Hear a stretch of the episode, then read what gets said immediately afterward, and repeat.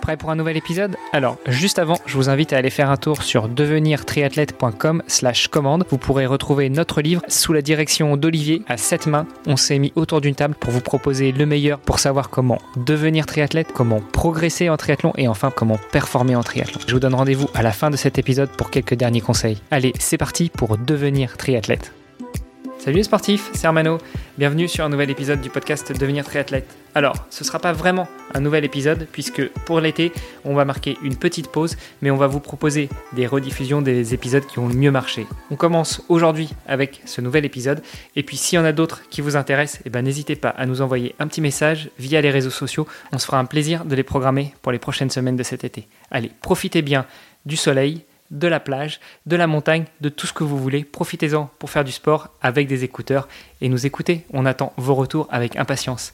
Allez, c'est parti pour un nouvel épisode. Salut les sportifs Salut les sportifs, c'est Armano et vous êtes dans un nouvel épisode du podcast Devenir triathlète. Aujourd'hui, nous avons un superbe invité, ou plutôt une superbe invitée, mais juste avant, mon co-animateur, cofondateur du podcast et fondateur de la marque Oana, à savoir Olivier de Scooter. Salut Olivier. Salut Armano, ravi d'être là. Et bah pareillement, surtout qu'aujourd'hui nous recevons une invitée et, pas n'importe laquelle. Euh, pour ceux qui suivent un petit peu l'actualité multisport, l'actualité de l'endurance, l'actualité de l'aventure, euh, vous devriez forcément avoir déjà entendu son nom, à savoir Perrine Fage. Salut Perrine. Bonjour, ça va? Ça va et toi? Ouais, merci. Bon alors on arrive quand même enfin à bouquer ce rendez-vous entre nos, nos différents agendas bien surchargés et puis surtout le décalage horaire parce que si je ne m'abuse, euh, aujourd'hui à l'heure où on enregistre, tu n'es pas en Europe? Oui, je suis à Riyad en Arabie Saoudite, mais bon ça va, on n'a que deux heures, mais moi je me couche très tôt parce que je me lève très tôt. voilà, du coup on te fait euh, enregistrer assez tard parce que avec les deux heures de décalage en plus, il n'est pas si tôt que ça chez toi. Je au lit directement après. Ça va. Perrine, euh, déjà, on est enchanté de t'avoir euh, sur le podcast. Euh, déjà, on manquait beaucoup de voix féminines. Donc déjà, tu nous permets de, de rehausser un petit peu ce niveau. Et puis surtout, on est très, très heureux de t'avoir parce que Perrine Fache, ce n'est pas n'importe qui dans le monde du sport, de l'ultra, du triathlon et autres. Mais justement, on va revenir là-dessus. En tout cas, on a une tradition sur le podcast. C'est qu'au tout début de ce podcast, on donne la parole, le micro à notre invité pour qu'elle se présente. donc Perrine, qui es-tu? Quel âge as-tu Que fais-tu dans la vie Et puis, comment as-tu découvert le sport? Bonjour, bah, merci de me recevoir déjà. Euh, donc, je suis Perrine, euh, j'ai 41 ans. Et ah bah on a le même âge. je suis euh, avocat dans la vie. Je suis française expatriée en Arabie Saoudite. Bah, en Arabie Saoudite depuis un an et au Moyen-Orient depuis six ans. J'étais au Qatar auparavant je dédie tout mon temps libre au sport et à l'aventure. Voilà, donc je pense que ça c'est la particularité. Euh, et puis, euh, je sais pas. Alors, j'ai découvert le sport. Euh, j'ai été euh, une enfant athlète, puisque je dis enfant, oui, parce que c'était très très jeune. J'ai fait de l'équitation à haut niveau. J'étais en équipe de France à 12 ans, ouais, 4, ouais, 14, 15 et 10 et 16. Voilà. Donc, j'ai fait de l'équitation en dressage à poney, et puis après en concours complet à cheval. Euh, tout ça en junior. Et ensuite, euh, j'ai eu le choix de faire ma carrière euh, professionnelle dans l'équitation. Et j'ai finalement décidé d'avoir une vie normale. une vie normale.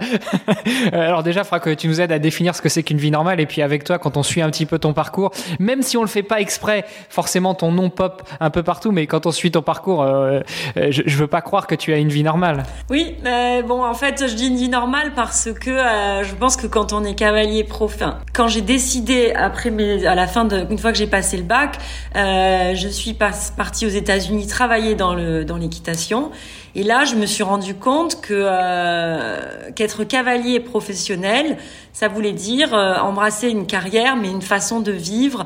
Et, euh, et, je pense aussi que je me suis un peu ouvert au voyage euh, parce qu'en fait, moi, toute ma vie, j'allais monter à cheval et, et j'allais à l'école et c'est tout. Et, et à l'école, j'avais même pas d'amis, rien. J'étais juste dans le cheval. J'étais même au cheval, j'avais pas spécialement d'amis. J'étais vraiment concentrée sur mon rapport avec le cheval et travailler, travailler, travailler pour être compétitive. Et, et je me suis rendu compte que en fait, il y avait d'autres choses dans le monde et, d'autres choses à faire, d'autres choses à découvrir, et que peut-être, euh, quitte à passer à, à, côté de beaucoup de rêves, bah de voilà, d'aller faire les JO ou d'être la meilleure cavalière au monde, peut-être en fait je préférais euh, faire autre chose. Et donc euh, je me suis inscrite à la fac. Au bout de trois mois aux États-Unis, enfin même pas, j'étais, ça faisait deux mois, j'étais là-bas, j'ai appelé mes parents et je leur ai dit en fait je vais rentrer et je vais rentrer dans un mois et et je vais euh, m'inscrire à l'université. Et j'ai arrêté petit à petit parce que j'ai continué à monter à cheval, mais mais pour moi, euh, le faire à moitié, ça servait à rien et, euh, naturellement, j'ai arrêté. Et en fait, j'ai j'ai arrêté quelques années, j'ai fait mes études et puis en fait, petit à petit, j'ai commencé à voyager, à me remettre au sport. Euh, et puis la trentaine arrivant, comme tout le monde, hein, à me remettre encore plus au sport. Et, euh, et puis c'est devenu, euh, j'ai découvert la montagne et, euh, je me suis rendu compte que pour faire de la montagne euh, de manière un peu plus engagée, il fallait que bah, que je m'investisse un peu plus dans le sport, que je me mette dedans. Et puis voilà. Et puis le premier marathon, une chose en amenant une autre, c'est allé très vite en fait. Ouais. Ah ouais, ouais, très, très vite. Mais on, on, va revenir justement sur sur ta carrière. Euh, donc, euh, moi, j'ai quand même une question. C'est que tu nous dis que quand tu étais jeune, tu étais athlète de haut niveau, même de très haut niveau. Euh, et puis, tu finalement, tu t'es lancé dans les études. Comment est-ce que tu as vécu cette phase d'arrêt? Alors, euh, tu nous expliques que cette phase d'arrêt du sport, même si c'était progressif, tu l'as vécu un petit peu. Enfin, tu as été confronté à la réalité de la vie euh, de sportif de haut niveau, et tu t'es dit finalement, c'est pas pour moi. Donc, à la limite, c'est peut-être un peu plus facile de faire son deuil de, sa vie de sportive. Mais, mais est-ce que c'était pas extrêmement compliqué à gérer et puis euh, de se mettre après euh, dans les études? Et est-ce que tu as géré tes études de la même manière que tu aurais pu gérer ta carrière de sportif de haut niveau, c'est-à-dire euh, à fond, à fond, à fond? Je pense que bon, quand je me suis mis, je me suis mis dans les études et puis j'ai un peu découvert la vie. Hein, j'ai un peu fait la fête, etc. Toutes les choses que j'avais pas fait, que j'avais pas fait quand j'étais à cheval. mais néanmoins, je suis allée vraiment au bout des choses dans le sens où au lieu de faire des études de droit classique, je suis allée, je me suis allée jusqu'au bout jusqu'au doctorat alors que ça sert absolument à rien. Euh, voilà, j'avais vraiment besoin de ça, quoi, d'aller euh, d'aller au bout de tout. Euh, j'avais besoin de découvrir euh, les études à l'étranger pour voir ce que c'était, les études aux États-Unis, enfin au Canada.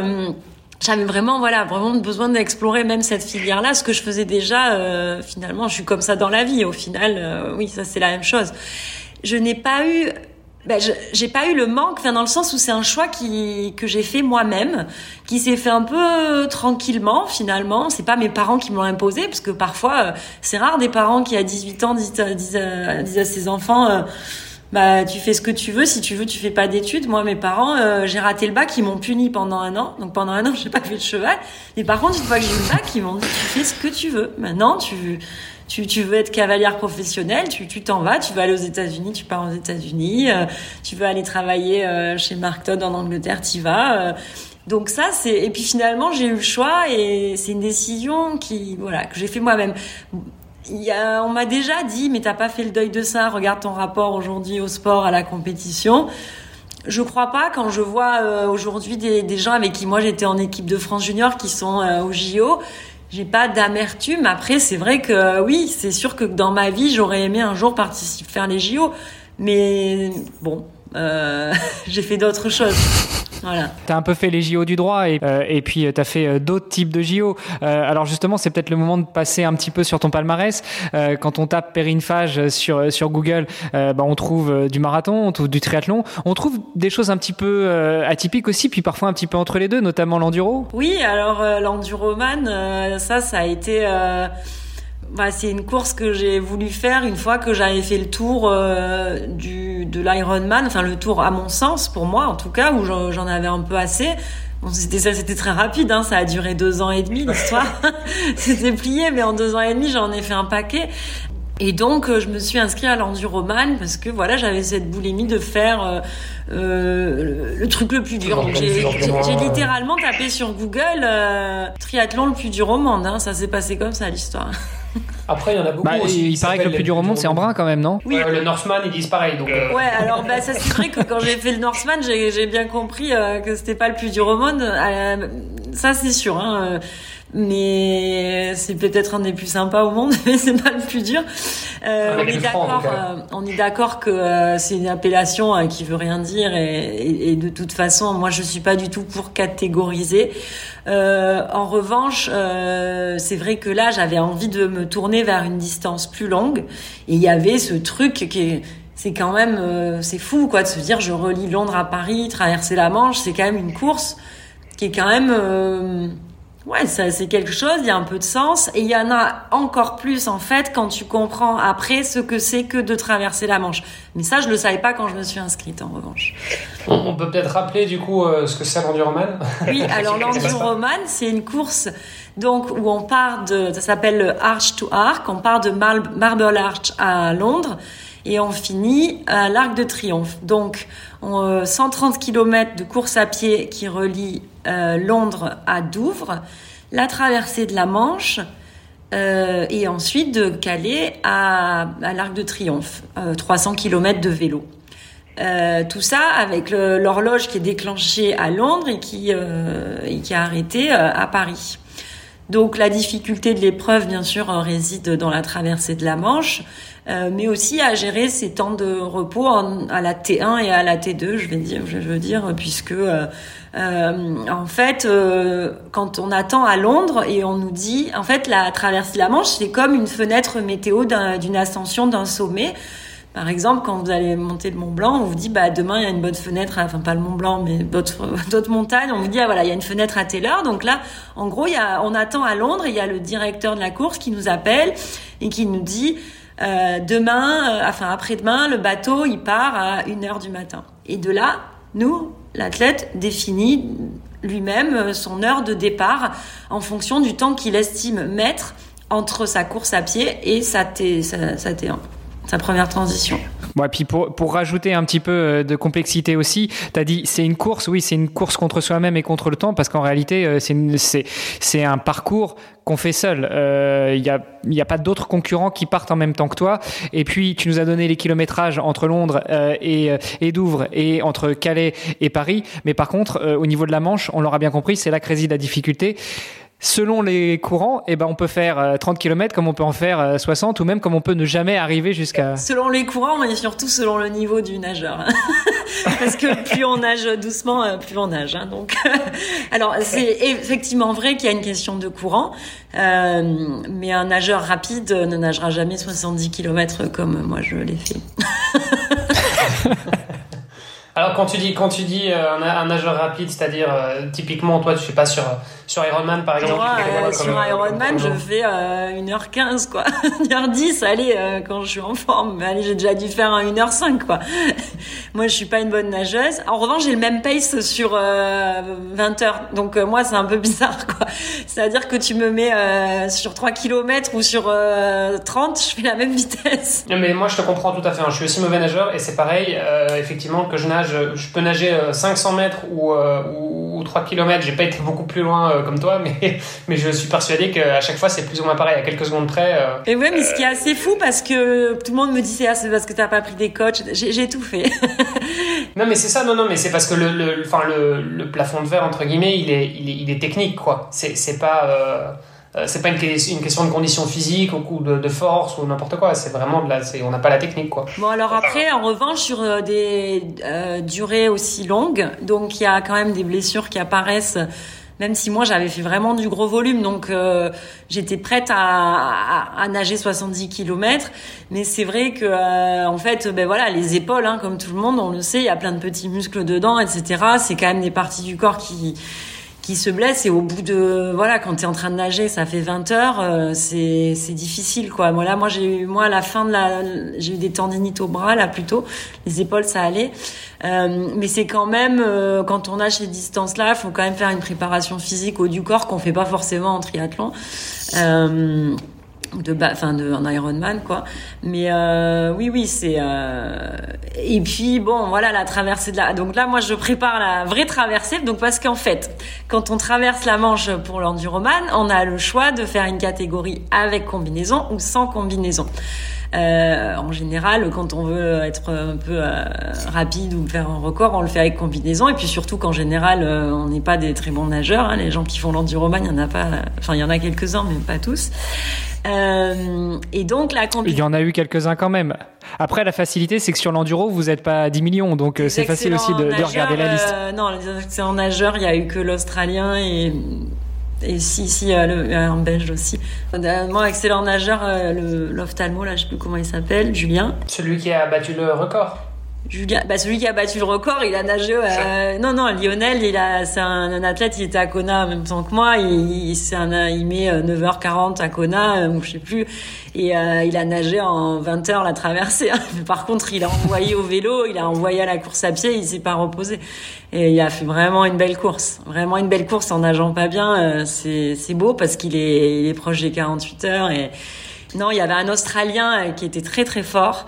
Pareil sur Ironman qui doit être, je sais pas, euh, je pense qu'il a fait vraiment des très bons temps. Euh, qui a fait cet Australien-là a fait une double traversée donc en maillot avec un très bon temps aussi. Et en fait, lui, il est tellement, euh, euh, ouais, il a un, un, mental assez particulier. Et à chaque fois, il arrive à l'enduroman, il dit je vais tout exploser, sauf qu'il explose. Et euh, il explose à la course à pied, parce que c'est vrai que la course à pied elle est facile, mais c'est quand même 130 bornes de route, quoi. Et, euh, et en fait, ça fait quand même mal. Donc euh, c'est marrant. C'est c'est pas du trail, quoi. Et en fait, ça, ça fait mal. Ouais, quand même. Hein. Et donc, euh, oui, oui, la, la, la, traversée, donc normalement, la vraie traversée de la Manche, au sens euh, des puristes et de euh, la swim, Channel Swimming Association, qui, rég, qui régule les traversées de la Manche, qui c'est un lobby anglais puisque les Français veulent pas en entendre parler. Si on veut être considéré comme nageur, quelqu'un qui a traversé la Manche inscrit au tableau, il faut qu'il l'ait fait en maillot de bain sans aucune aide. Et la combinaison, évidemment, est une aide, ça c'est évident. Donc, en fait, euh, moi, je prépare cette année la traversée de la Manche en maillot. Donc c'est un peu euh, audacieux quand on voit la difficulté que j'ai fait à faire avec, avec une combinaison. Mais bon, euh, voilà, on va voir. Attends, est-ce qu'on a mis les deux pieds dans le plat directement? Mais euh, l'enduroman, c'était quand? Euh, T'as fait ça tout de suite après ta série d'Ironman C'était la première, c'était ta première expérience en ultra? Non, c'était pas ma première expérience en ultra, en, parce que j'ai fait des ultras pour préparer l'enduroman. Alors, euh, l'enduroman a été donc enchaîné. Je me suis inscrite euh, juste après toute cette série d'Ironman. Je me suis inscrite euh, au mois de décembre. Tout de suite, j'ai commencé à nager, à augmenter un gros volume de natation. Et euh, au mois de février, j'ai commencé l'ultra distance à vélo, tout simplement par hasard, parce qu'il y avait une course à côté de chez moi, un biking man, ça s'appelait, et euh, c'est 1000 km de vélo. Et moi, je connaissais pas du tout ce genre de course et ça m'intéressait pas du tout parce que pour moi, c'était euh, du bikepacking, c'était des gens euh, qui faisaient le tour du monde à vélo avec des sacoches sur leur vélo. Donc je pensais que c'était Ouais, enfin, je, savais pas du tout, je connaissais pas du tout ce milieu, je savais pas que c'était vraiment une course. Enfin, si, je savais qu'il y avait un, un, chrono, mais bon, donc on s'est inscrit avec une copine. Et euh, parce que j'étais un peu angoissée quand même, je me disais non mais je vais me perdre. Moi j'ai toujours la phobie de me perdre, etc. Euh, la navigation c'est pas trop mon truc. Et puis euh, on s'est inscrit et en fait bon très rapidement ma, ma ma, ma partenaire a abandonné parce qu'elle avait s'était pas entraînée donc évidemment au bout de 300 bornes elle avait le elle avait plus bah, elle avait plus de coups quoi donc elle a dû arrêter et, euh, et moi euh, mais j'ai trouvé ça euh, incroyable parce qu'en fait euh, c'était la totale liberté c'était la première fois que je roulais euh, euh, je roulais déjà seule. Je, ben, on est triathlète, on roule seul. Mais là, j'étais dans un pays que je connaissais pas, avec juste un, un mon GPS. C'était la nuit dans le désert. Il y avait du vent, j'entendais les vagues. Parce qu'après, il y avait, il y avait toute une partie de désert. Après, il y avait toute une partie de côte. J'ai trouvé ça formidable. J'ai senti ce, cette liberté, ce truc, et puis euh, ces efforts où on dort pas, avec le début de ces, ces sensations de Euh, quand on commence à pas dormir, bah du coup on a des hallucinations, son corps il est complètement différent. Et, euh, j'ai été portée par ça. J'ai commencé à regarder un peu le tracker, à me dire tiens, je vais battre la fille devant parce qu'elle elle s'est arrêtée manger. Je me suis dit ah bah même si tu fais pas, même si tu vas pas vite, bah en fait si tu es un peu plus intelligent, euh, tu vas pouvoir la doubler. Beaucoup de choses à prendre en compte euh, dans la course, de stratégie. Et euh, je me suis dit ça c'est quelque chose que que je vais enfin je vais oui, je vais réitérer parce que c'est vraiment intéressant. Et alors je me suis inscrite ensuite à un deuxième en Corse et, euh, et ensuite, donc, bah, pendant toute la préparation de l'enduroman, j'ai fait euh, beaucoup de... Bah, toutes les semaines, j'avais un... Comme on fait notre sortie de 180 euh, euh, le samedi, ben moi, je faisais ma sortie de, de kilomètres de vélo. Moi, je faisais ma sortie de 6 heures de natte le samedi. Attends, et tu nageais en piscine? Alors, non, j'étais au Qatar. Non, euh, bah non, rien, n'y a pas la mer, mais j'étais au Qatar et je nageais en mer et de temps en temps en piscine, mais là, euh, enfin là, là c'est vraiment dur, quoi. non, parce que 6 heures de piscine, faut, faut, faut avoir envie, quoi. Ouais, bah, mais je l'ai fait. Hein. Enfin, déjà 6 heures en mer, euh, c'est chapeau. Bah, 6 heures, non, parce que 6 heures en mer, tu t'ennuies moins, parce qu'il se passe des trucs. Euh, T'as des bateaux qui passent. Tu comptes les Alors, le problème, c'est que ça, ça coûte des sous parce qu'il faut un bateau qui te suit ou un jet ski ou un kayak. Euh, bon, t'as jamais quelqu'un en kayak qui te suit. Enfin, c'est rare. Euh, un jet ski, ça coûte un peu plus cher. Euh, mais il se passe des choses, tu vois. Et puis, euh, et puis la mer, t'es es dans un élément, tu vois. Tu, la mer, c'est, tu, tu la sens, et elle bouge. Tu, tu sens les courants. Tu, ouais, tu, il se passe quelque chose quand tu passes autant de temps. Et à la piscine, non, il se passe pas de choses. bah, éventuellement, si tu oublies le virage, il se passe le mur, mais, mais à part ça. Pour la petite histoire, j'habitais dans, dans, à l'époque, j'habitais dans un hôtel et il y avait une piscine de 50 mètres et, euh, et, de temps en temps, mon coach, il me collait quand même des séances euh, en semaine. Et parce que je finis tôt le boulot, donc, euh, enfin, surtout au Qatar, je finissais tôt. Et donc, je me mettais dans l'eau, genre à 6 heures du soir jusqu'à minuit. Et, et, en fait, il y avait les gars de la sécurité. J'avais une autorisation. Normalement, la piscine, elle fermait quand il faisait nuit, donc à 18 heures. Et les gars de la sécurité qui essayaient de me sortir de l'eau, je leur disais mais non, j'ai autorisation et tout. Et euh, c'était marrant quoi. Mais euh, toute la nuit à nager. Euh, je sais, je me dis, je sais pas si je pourrais refaire ça. Dans tous les cas, je vais pas faire le même volume que j'ai fait pour l'enduroman. J'ai pas besoin maintenant, c'est acquis. Il y a des choses, il y a une mémoire du corps. Euh, j'ai plus besoin de faire tout ça. Je pense que il y a très peu de gens qui se sont autant entraînés que moi pour l'enduroman. Certains diront ouais, du coup t'es arrivé cramé. Euh, je pense que j'avais besoin vraiment, je partais tellement de loin en natation que c'était nécessaire. Et en revanche, ce sont des acquis que j'ai et euh, je pense pas que je ferais de tels volumes. Je nageais 60 bandes par semaine je referai pas ça, ça c'est sûr.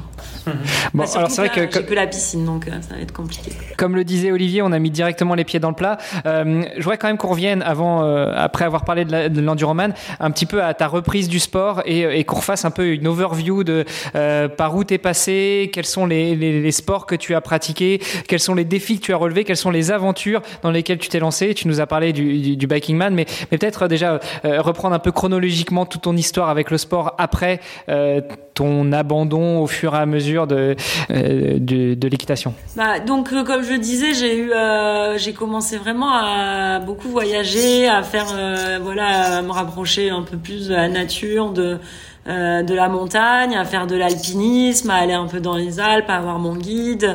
Et puis, euh, et puis voilà, un jour j'ai vu quelqu'un euh, de mon bureau qui s'entraînait pour un marathon. moi, courir, je détestais ça. Je pense que j'avais pas couru depuis. Heureusement que tu nous dis que tu détestais ça, parce que si t'avais aimé ça, je sais pas où on en serait. depuis l'épreuve d'endurance au bac, tu vois, j'avais pas de chaussures de sport, donc j'avais 30 ans et et voilà, et euh, je suis allée les voir au marathon de Paris. J'ai dit, mais c'est vraiment ouf. c'est incroyable, je veux faire ça moi aussi. Donc là, on était en avril, et puis euh, en juillet, euh, je m'inscris à la salle de sport. Et comme ça coûtait hyper cher, j'allais tous les jours.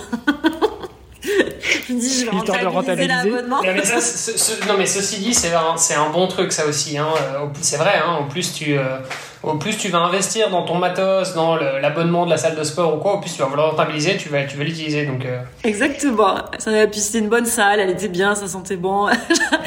J'étais bien, donc j'allais tout le temps. Et, euh, et puis j'ai fait le Mont Blanc là dans l'été. c'était pour être un peu fit pour le Mont Blanc, donc j'ai fait le Mont Blanc, ça s'est très bien passé. Et, euh, en septembre, j'ai acheté des chaussures pour courir quand même. Enfin non, j'avais des, oui, j'avais des baskets de salle, mais je courais pas quoi. Je faisais des cours de sport, je me remettais en forme, mais je courais pas quoi. Un petit peu, euh, genre. Des...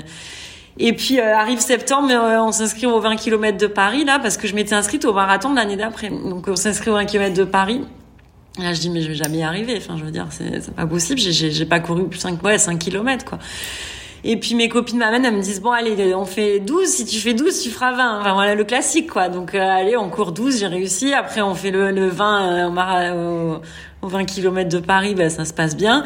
Et puis après j'ai fait un programme euh, de marathon en janvier et, euh, voilà, bah, après je suis partie un peu ouais, un mois au Népal faire pas mal d'alpinisme. Et quand je suis rentrée, j'ai continué mon programme marathon et j'ai fait mon premier marathon. Et puis, et puis après, j'en ai fait un autre trois mois après. Et puis euh, après, euh, et après, je suis partie au Qatar. Et là, euh, ça a été le début de tout parce qu'en fait, avant de partir, mes copains me disent viens, on s'inscrit au 73 de l'Ironman 73 de Aix. Et moi, je dis, bah non, on va pas s'inscrire à un 73. Si on s'inscrit à un truc Ironman, on s'inscrit à un full, quoi. Enfin, dis moi je vais pas euh, mettre ma vie de côté, m'entraîner et tout pour faire un semi quoi. C'est comme si j'avais je m'étais mis à courir pour faire le 20 km. Non, je me suis mis à courir pour faire le marathon. Et euh, ils me disent ouais non mais là tu, je crois que tu t'es jamais monté sur un vélo, tu sais même pas ce que c'est des pédales euh, machin automatique. Non mais ça va. et puis euh, et puis je pars au Qatar, donc c'est on est en septembre, je pars au Qatar, euh, mon vélo il reste un peu enfermé pendant deux mois dans sa boîte, euh, mais par contre je courais pas mal parce que je préparais marathon de Dubaï et je voulais je voulais déjà mettre un peu moins de temps qu'avant. Et euh, et puis euh, donc on est genre en décembre et j'ouvre mon vélo et je monte sur mon vélo là euh, et, et je me dis euh, donc je monte sur le vélo et je sais pas comment passer les vitesses. Donc je vais sur YouTube. Parce que j'ai dit à ma mère putain mais il y a pas les vitesses. Je sais pas comment ça se passe. J'avais pas compris que ça se passait dedans. Euh, évidemment je fais les pédales automatiques je tombe. Bon ça va être compliqué quoi. Mais quand même euh, je fais ma première sortie, donc une fois que j'ai compris comment passer les vitesses, je fais ma première sortie. Et là, je, je fais 30 bandes. Ah, je dis c'est génial, je crois que je vais m'inscrire à l'Ironman. C'était fou, quoi. J'ai trouvé ça génial d'être sur un vélo. Ouais, pourtant, je faisais du vélib à Paris, hein, mais bon, je trouvais ça fabuleux. Je dis bon, euh, allez, je m'inscris à l'Ironman. Donc, je redis à tout le monde. Ils me disent non, non, euh, c'est pas possible. Déjà, fais Aix, tu verras l'année prochaine. Je dis non, mais je vais pas attendre un an, moi. Donc, on était inscrits à Aix. Hein. Je dis je m'en fous, je les écoute pas. Ce week-end, je fais 180. Et si je réussis, samedi soir, euh, je m'inscris euh, à l'Ironman. Et je suis partie, donc j'avais fait 30 une fois.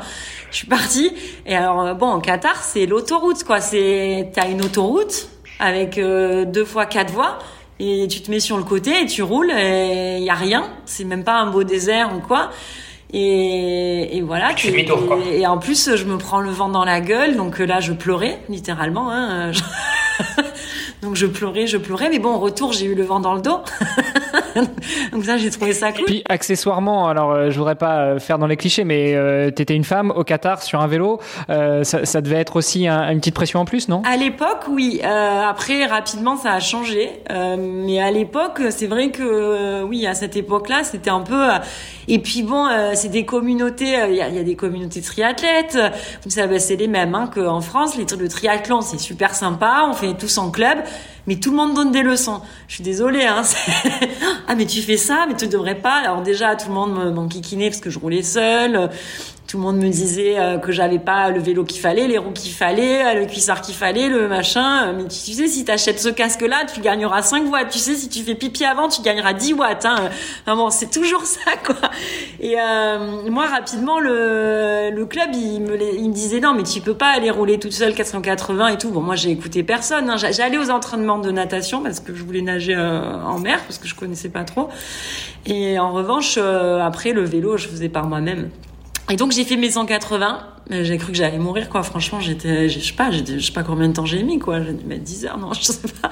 Et euh, je suis rentrée, j'ai dormi tout. Je crois c'était vendredi matin. J'ai dormi tout le week-end et samedi soir, samedi quand je me suis réveillée, je me suis inscrite à l'Ironman de Nice. J'ai dit c'est bon, ça va passer. C'est sûr. Et là, j'ai pris, par contre, j'ai fait euh, les choses bah, à la périne, quoi. J'ai pris un coach, j'ai fait un plan d'entraînement, euh, euh, j'ai changé de vélo, euh, j'ai, commencé à lire des trucs, à m'intéresser, à me mettre à fond dedans. Euh, le coach de vélo euh, qui venait avec moi pour m'expliquer plein de trucs, faire des séances aussi de force, etc. Et, et ça, c'était super. Il était très dur. En plus, il me rappelait ma prof de cheval. Il était horrible, quoi. Il m'empêchait de manger et tout. Et, euh, et lui. Pas tout pour euh, te faire aimer le sport. Ouais, mais bon, moi, j'ai été, j'ai connu le sport comme ça, donc c'est ça, ça marche avec moi, quoi, ce genre de méthode. Donc ça marche pas avec tout le monde, mais euh, ça fonctionne avec moi d'avoir un coach qui est dur. Et, euh, et voilà. Et puis là, on se, si tu veux, on se retrouve à la veille de Aix. Et là, mon coach, quand même, de, mais qui, il m'a coaché que pour le vélo. Il me dit, euh, tu sais, tu sais pas ce que c'est un col parce que t'as jamais fait une seule montée puisque tu fais 180 de vélo, t'as 100 mètres de D+ au Qatar. C'est les c'est les bumps, tu vois, c'est les comment on dit, les dodanes. Là, il me dit tu tu vas fais Aix, mais par contre, je t'interdis d'aller sur Nice parce que euh, là-bas, euh, moi, quand j'étais jeune, parce que c'est un ancien cycliste, j'ai roulé là-bas. Nania, tu n'arriveras jamais à monter un col. Tu n'as jamais monté un col de ta vie. Et alors là, si tu veux, je, je tu sais, je me mets à pleurer. Et, là, il me dit, non, non. Et là, il me dit un truc pire. Il me dit pire, en fait. Je pense qu'il y a quelque chose qui est pire que de te dire que tu vas pas y arriver, c'est te dire, mais si, tu vas y arriver, mais tu vas finir en 16 heures, tu vas être ridicule. Et, et là, tu sais pas quoi penser, en fait. Parce qu'en fait, euh, c'est encore pire que de te dire que tu vas pas arriver à faire quelque chose, on te dit, le truc que tu vas faire, c'est nul. Alors que toi, ça fait quand même six mois que tu fais tout pour y arriver, quoi. Et que vraiment, tu, on le sait tous, si vous faites du triathlon, quand même, c'est des sacrifices, quoi. Et, euh, et le premier Ironman, on est quand même complètement obsédé, on pense qu'à ça, euh, et, euh, et, on se dit, c'est incroyable, et on, on, ne vit que pour le moment où on va passer la ligne. Et c'est vraiment, moi, le premier, j'avoue, on peut critiquer Ironman, tout ce que tu veux, le premier Ironman, c'est quelque chose de fou. Et, et là, t'as un mec, deux semaines avant, qui te dit euh, ça. Non, mais tu vas y arriver, mais bon, c'est nul, quoi. et là, c'est marrant parce que euh, je rencontre une première nana. Je lui raconte ça et euh, c'est une nana qui a développé le cyclisme féminin au Qatar et elle est très woman power machin. Je lui raconte l'histoire, je suis effondrée. Elle me dit mais Perrine, tu peux faire tout ce que tu veux tu sais quoi, demain tu peux t'inscrire à 1000 km à pied. Bon, je pense qu'elle n'avait pas conscience de ce que c'était, mais. Et elle, surtout, peut-être qu'elle te connaissait pas, elle savait pas que tu le ferais. oui, c'est ça. Et elle me dit, tu peux faire tout ce que tu veux. Donc là, je commence et tout. Et puis là, j'appelle mon père. Et euh, c'est marrant parce que mes parents, ils sont assez durs avec moi. Euh, et souvent euh, aussi, quand Simon, normalement, j'étais sûre qu'il allait me dire, écoute ton coach. Il faut toujours écouter ton coach. Et là, il me dit, mais tu l'emmerdes. tu l'emmerdes, t'as fait ton truc. Fais-toi confiance. Tu sais très bien, tu m'avais dit, il m'avait dit, il me dit, tu m'avais dit un truc. Si tu remplis à 100% ton entraînement marathon, t'as 99% de chances de, finir dans les temps que t'avais prévu. Il me dit, t'as fait tout, t'as fait 99% de ton entraînement euh, triathlon, t'as tout rempli. Ça va être la même chose sur ton Ironman. Et je lui dis, bah ouais. je dis, ouais, mais j'ai jamais fait un col. Il me dit, ouais, tu verras. Et, euh, et puis je fais ex et là tu sais la natation elle est annulée euh, donc euh, du coup bah j'ai pas d'expérience. Donc le, la course se passe bien. J'arrive quand même à monter euh, le col à Aix tu vois mais il y avait vachement de vent donc j'avais hyper peur euh, mais bon la course se passe plutôt bien là le 73 de Aix mais bon sans la natation j'ai l'impression que j'ai jamais fait de triathlon en finale tu vois et puis, euh, et j'avais dit à personne que je faisais Nice, tu vois, parce que tout le monde me faisait chier en me disant, mais t'es folle, tu sais pas ce que tu vas te blesser. Ah voilà, tu vas te blesser, tu vas te blesser, ça c'est la phrase. Voilà. Et mon coach me soutenait plus, donc j'avais plus personne, quoi, à part mes parents. Et puis, bah, je, bon, bah, euh, Aix se passe bien, et puis, bah, je pars sur Nice, quoi. Et je me dis, bah, j'y vais. Et euh, là, euh, à la natation, c'était, moi, j'étais un peu stressée quand même parce que. Euh, Enfin, c'est quand même euh, impressionnant, quoi. Ton premier triathlon, euh, c'est ça. Bon, ça va que les départs, euh, les départs maintenant, c'est quand même plus des mass quoi. Donc ça va, mais bon, c'est quand même un peu la guerre. Donc, ben en fait, ça s'est très bien passé. Ça s'est très bien passé. J'ai mis 12 heures, 12h30, moi, je sais plus, 12h15. Et là, euh, et là, mon coach, il s'est excusé, confondu en excuses, euh, machin. Il me dit, on va t'entraîner pour Lankawi, tu vas faire podium à Lankawi. euh, machin. Et ouais, j'en voulais un peu, mais je l'ai quand même gardé. Mais après, je l'ai viré après l'Ankawi. Mais une fois qu'on a eu podium à l'Ankawi. Mais c'est vrai que normalement, quand tu arrives à bien remplir ton plan d'entraînement, etc., s'il est adapté au chrono que tu as décidé de faire, et que si tout se passe bien dans le meilleur des mondes, euh, s'il n'y a pas de facteur, pas de crevaison, de machin et tout, c'est quand même une recette qui fonctionne. Et donc voilà, donc ça s'est euh, très bien passé à Aix. Et puis après j'ai enchaîné ma boulimie de course. euh, donc j'ai fait euh, plein d'Ironman, le Northman. Euh, en même temps, je me suis un peu essayée aussi aux courses de vélo, mais alors ça, ça a été euh, vraiment un échec euh, de grand fond d'eau. Mais je sais pas rouler en groupe. J'ai jamais roulé en groupe ou très rarement. J'ai fait quelques courses de vélo au Qatar. À chaque fois, je me faisais dropper. Et pareil, euh, je pars euh, à Singapour faire une course euh, donc de grand fond d'eau parce que euh, le championnat du monde amateur était à pas en France. Donc je me suis dit bah comme ça je, je pourrais faire les championnats du monde si je me qualifie euh, et voir ma famille. Et là évidemment je me fais dropper parce que euh, bah parce que voilà je sais pas tenir, je sais pas rester dans un groupe. Et puis il se passe un truc de fou, il y a une tempête. C'était une épreuve de 136 km et donc il y a une tempête. Et donc moi, la bonne triathlète, quoi, je me mets sur, euh, voilà, je continue, je roule, je roule, je roule, et d'un coup, je vois le peloton en face de moi. j'arrive à rattraper, je fais, mais attends, c'est fou, euh, qu'est-ce qu'elle fout là et tout. Et là, il restait genre 5 bornes. Mais c'était la guerre. Et là, là, j'ai compris ce que c'était. Enfin, j'ai compris ce que c'est. C'est très prétentieux de dire ça. euh, C'est vraiment une micro-expérience. Mais j'ai compris ce que c'était le cyclisme. C'est des malades. C'est un autre sport, quoi. Donc là, c'était la guerre. On faisait, on s'est insulté avec les filles. On avait, il y avait les mecs au milieu euh, parce qu'il y avait ben, les, mecs qui étaient moins bons, qui étaient euh, là avec nous, qu'on avait rattrapés. On a commencé vraiment la pression montée, etc. On s'est tous, parce que tout le monde arrivait en même temps, on s'est tout insulté. Et puis d'un coup, il y a eu le sprint et je sais pas ce qui s'est passé. Et ben j'ai fini par euh, quatrième et donc j'ai été qualifiée. Troisième, j'ai non quatrième, j'étais qualifiée. Mais j'ai rien compris quoi. On était à 30 et euh, on est tous partis. Et là, ils me disent, oh, mais c'est bon, t'es qualifié, euh, tu vas. Et bon, et alors autant vous dire que euh, au championnat du monde, euh, là, j'ai été droppée, j'ai fini dans les peut-être dans les dix derniers, quoi. Bah, t'avais presque fait un podium, mais inversé. oui. Mais euh, mais c'était fou. Enfin, c'est fou. le vélo, c'est autre chose, quoi. Le vélo. euh, Là, en plus, je l'ai vu au championnat du monde euh, amateur, tu vois, c'est les gens ils me doublent parce que les groupes ils te doublent donc j'avais euh, Jean-Gianni Longo qui te double après mais ils vont à une vitesse de malade tu vois Euh, c'est des anciens pros qui sont en amateur c'est parce qu'ils foutent là ils sont ils sont dans des cols euh, ils montent à 25 km heure toi t'es en train d'en chier à 14 quoi et puis là t'arrives à l'arrivée et là, t'as tout le monde qui vomit partout, qui est effondré, machin. Et je dis, mais c'est fou, c'est encore pire que l'Ironman, ce truc. Bon, voilà. Donc, c'était ma, ma courte carrière de cycliste. voilà, tout ça pour dire que j'aime bien essayer des, des, des nouveaux trucs, quoi. Et, euh, et j'en suis venue aussi euh, à essayer le trail par hasard. Euh, je voulais pas du tout faire de trail parce que bah, déjà j'habitais au Qatar, euh, euh, il n'y avait pas de montagne. En plus, je me sens pas très agile en descente, etc. Donc et puis ça me disait rien. Pas, ça me parlait pas trop en fait. Euh, ouais, c'est un sport qui me parlait pas trop. Et pourtant c'est bizarre parce que la montagne me parle, mais le trail me parle pas. C'est étonnant quoi. Et puis un jour il y a une euh, course, ah ben, toujours à Oman. À chaque fois c'est juste à côté donc de chez moi. Il y a UTMB qui organise un, un ultra trail. Et donc je me dis bah ça va 130 km euh, Facile. ah ouais, mais là vraiment je suis naïve. hein. Je me dis euh, 130 bornes, euh, ça passe. Enfin, je veux dire, euh, j'ai jamais fait de trail, euh, j'ai jamais couru plus de 50. euh. C'est trois marathons d'affilée, quoi, c'est tout. T'avais pas pensé au dénivelé? Si si, j'avais déjà fait quand même 130 euh, sur la route, mais euh, ouais non, j'avais pas pensé au dénivelé. Et je me dis franchement ça passe, nickel. Et au pire, de toute façon, les cut-off. Euh, moi, je veux dire, personne ne peut courir à moins de 5 km, de 6 km heure, tu vois. Je vais au moins courir à 7 ou 8 en moyenne.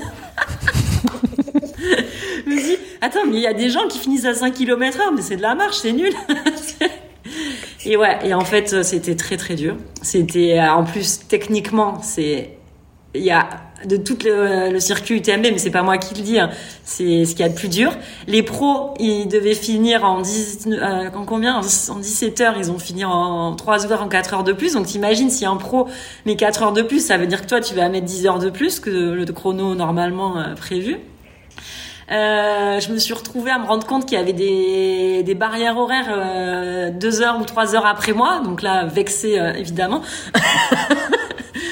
et, euh, et surtout des douleurs, euh, bah, des douleurs atroces quoi.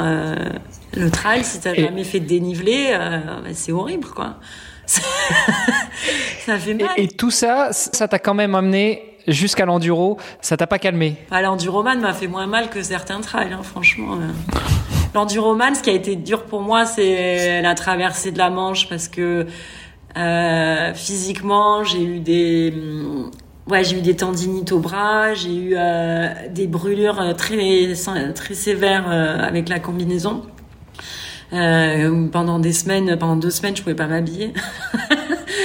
euh, ouais, l'enduroman, ça, ça m'a fait mal là, mais ça m'a fait quand même le, le trail, ça fait mal pendant la course, quoi. Tu vois, c'est c'est vraiment très physique, quoi. Et euh, mais bon, après, quand on se prépare un peu mieux, évidemment, euh, c'est plus ça va, moins ça fait mal, mais quand même, quoi. Mm. Et non, et du coup, bah, j'ai eu envie de, de faire euh, plus long aussi. Et cette année et l'année dernière, j'ai découvert la distance 300 km, 350 en trail. Et c'est une distance que j'ai, bon, je peux pas dire j'adore dans le sens où j'en ai fait que deux, mais euh, mais en tout cas, je m'y retrouve euh, vraiment dans cette distance euh, parce que c'est une course qui dure plusieurs jours. c'est une course encore une fois comme comme les ultra vélo où il faut gérer son sommeil, il faut gérer sa nutrition, il faut gérer plein de choses et et surtout, c'est une course où tu es vraiment dans la nature pendant bah, pendant 100 heures à peu près. Ça dépend de, ton chrono quoi mais au moins de toute façon 80 pour les premiers. Donc euh, déjà c'est du temps pour tout le monde quoi. Et, c'est fou parce qu'en fait quand t'arrives euh, t'as vraiment l'impression d'être parti quelque part quoi. Euh, c'est parce que t'es parti plusieurs jours et, et, tu rentres chez toi quoi. C'est c'est vraiment fou. Et la Swiss Peaks qui a été pour moi ma première, euh, mon premier 200 miles. Donc, euh, la Swiss Peaks, euh, ça a été vraiment une révélation. C'est une course où, en fait, tu pars d'un glacier et c'est une traversée du Valais, du canton du Valais en Suisse. Et tu arrives au lac à, Genève, enfin à côté à Montreux, au Bouvray. Et, là, as vraiment, tu passes quatre jours sur les crêtes et tu traverses tout par les crêtes. Donc tu es vraiment en montagne, en montagne pure. À aucun moment tu descends, quoi. Alors que le tort des géants, si. Et enfin, tu descends, tu remontes, mais tu, si tu veux, tu, tu retournes jamais à la civilisation pendant ces quatre jours par des petits villages. Et, et c'est fou, c'est fou parce qu'il se passe, euh, il se passe tellement de choses pendant ces jours-là. Et tu arrives à la fin de la course, tu te souviens même plus de tout ce qui s'est passé tellement ça, tellement il s'est passé des choses. Il y a des moments où ça allait, ça allait plus, il y a des moments où où c'était incroyable. Tu as, des moments, tu sais pas si tu les as vraiment vécus ou pas, tu te souviens pas, tu sais pas si c'était des hallucinations ou pas. Et, euh, et, et c'est vraiment un déchirement de finir la course et de quitter euh, cette montagne en fait. Euh. donc c'est à la fois, euh, tu dis bon ben c'est terminé, mais à la fois euh, c'est vraiment un moment de finish line qui est différent des autres courses parce que tu finis mais tu dis je suis plus là-bas quoi. Et, et c'est bizarre tu vois. Alors que je sais pas tu finis le finish line d'Ironman tu te dis pas putain je serais bien resté une, boucle de plus sur le marathon. Jamais je, vois, je, vois, je, vois, tout à fait ce que tu veux dire. Euh, et, et ça se passe comment hein, une course de, de, de, 300 bornes euh, à pied? Enfin, je veux dire, même au niveau du sommeil et tout ça, il y a, il y a des camps de base où tu peux, oui. euh, tu peux t'arrêter? Alors, euh, en gros, tous les 50 kilomètres, tu as une base de vie. Euh, et donc sur cette base de vie, tu peux te restaurer, dormir, et il y a une personne de ton assistance qui peut venir euh, t'aider. Euh, bon, alors ces courses-là, c'est des courses avec des gros dénivelés. Hein. Là, on parle de, par exemple, le Tour des Géants que j'ai fait cette année, 30 000, kilo, 30 000 mètres de D+, pour 360 km. C'est vraiment beaucoup. C'est beaucoup. ouais? si tu veux, si tu compares à un UTMB où il y a 10 000 sur euh, la moitié de la distance, euh, là, euh, il y a 15 000 sur la moitié de la distance. Donc c'est vraiment beaucoup, quoi. donc globalement. Moi, en 2022, je me prépare à une traversée de la France, 1800 km et j'ai 18 000 de D+. Donc j'en suis très, très loin. ouais, tu vois. Et ce qui est fou, c'est qu'en fait, tu es tellement en train de monter et de descendre que pendant euh, une demi-journée ou presque une journée, quand tu as fini, tu as le mal de, je sais pas quoi, de, as le mal de monter, descendre, t'as la tête, tu, te tiens debout et tu as l'impression que tu vas tomber soit en avant, soit en arrière. Parce qu'en fait, t'as jamais été sur du plat. Donc en fait, euh, c'est dingue, la sensation comme ça, tu te tiens à des tables et tout pendant pendant au moins une demi-journée, voire une journée. C'est un truc de fou. Ça, te fait un peu le même effet que quand t'as passé une journée en mer euh, ah où bah t'avais un petit peu de ah bah, roulis. Euh. une fois que t'as traversé la Manche, je te dis pas quoi, ça tourne. bon, ça c'est comme en bateau quoi. ouais, c'est pareil. Et donc, comment ça se passe euh, Donc, la différence, la grosse différence pour moi entre un trail, un ultra trail et un ultra à vélo, c'est que à vélo, si tu veux, quand tu es vraiment très fatigué, bon, à vélo, il n'y a pas des bases de vie et tout, c'est de la de l'autosuffisance totale. Euh, mais quand tu es très fatigué à vélo, en général, tu arrives toujours à trouver un endroit où tu peux t'abriter, euh, je sais pas, un abribus ou te cacher sous une pierre, j'en sais rien. On fait au milieu d'un rond-point. Moi, j'ai dormi n'importe où, mais mais le problème en trail, si tu veux, c'est que si tu es en train de tomber de sommeil à un, sur un col à 3500 mètres d'altitude où il fait froid, il y a du vent, c'est dangereux. Ben, et, et ben là, euh, tu peux pas dormir là. Tu peux pas. C'est, bon, tu peux, tu peux mourir si tu veux. Et le problème, c'est que quand tu tombes de sommeil, tu tombes vraiment de sommeil, tu tombes d'un coup.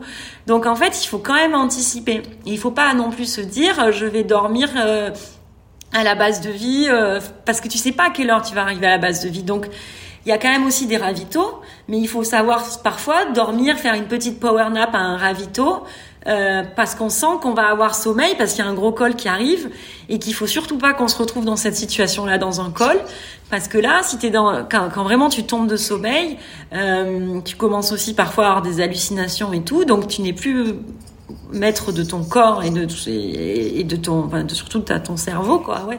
Et donc euh, ça peut être dangereux et moi je me suis retrouvée au tort des géants euh, avoir une expérience spatio-temporelle c'est-à-dire qu'il y avait, euh, ouais, je crois qu'il y avait la pleine lune, mais, mais en fait, la vallée, c'était de nuit, mais on voyait de, la vallée, et, je vois au loin un troupeau de vaches et tout, je, je marche, et d'un coup, je me vois assise à côté de ce truc qui était à 3 km de moi, quoi. Et j'étais à côté des vaches, assise au milieu, je sais pas depuis combien de temps. Donc en fait, je pense que j'ai marché toute cette, j'ai dormi toute cette distance en marchant. Je sais pas ce que ce qui s'est passé. Et ça arrivait plein de fois comme ça. Et à un moment, j'étais en train d'aller vers une rivière et j'entends quelqu'un qui me dit où tu vas? Je dis je vais à la rivière. Il me dit non, Perrine, c'est pas le chemin. Euh. Ah oui, donc heureusement que j'avais un concurrent derrière moi euh, qui, qui m'a alerté quoi, parce que j'étais en train de descendre sans, sans aucune raison euh, vers une rivière.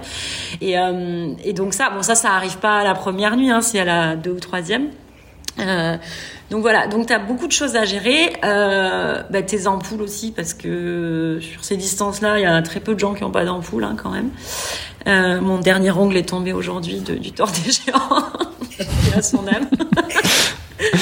euh, donc en fait, si tu veux, quand tu arrives sur les bases de vie, c'est des zones de guerre. Et plus ça va, plus c'est des zones de guerre. Donc là, tu as des gens, c'est des cadavres euh, qui essaient de dormir. on, va, on, va, plutôt dire des zombies, parce que des cadavres... sur des lits de camp euh, qui, qui, sont en train de se... Les, tu te fais percer les ampoules, tu as des, des, des, trucs qui giclent dans tous les sens. Euh, tu dors, mais en fait, tu as super mal, parce que je sais pas, tu as des douleurs euh, partout, en bref. Euh, et euh, t'essaies de manger, t'as des gens qui sont malades parce que voilà, euh, bon moi je, moi ça va, j'ai jamais de problème d'estomac, etc. Et puis euh, et puis ça repart et ça repart toujours euh, et c'est incroyable, il se passe plein de choses. Euh, il y a une stratégie là aussi, c'est-à-dire qu'il faut tout. Enfin moi je pense qu'il faut toujours rester avec des gens, il faut toujours rester dans des pieds, il faut il faut te situer dans ta course, tu vois, c'est-à-dire que il y a, y a, des fois où tu lâches et si tu lâches un petit peu tu perds rapidement 3 4 heures quoi ou 4 5 heures même et en fait tu te retrouves avec des gens c'est pas les gens avec qui tu dois être. Donc il faut remonter dans la course parce que très rapidement, tu sais, c'est comme euh, quand tu es en voiture sur l'autoroute, quoi. Tu te retrouves avec les gens à la même vitesse tout le long sur un long trajet.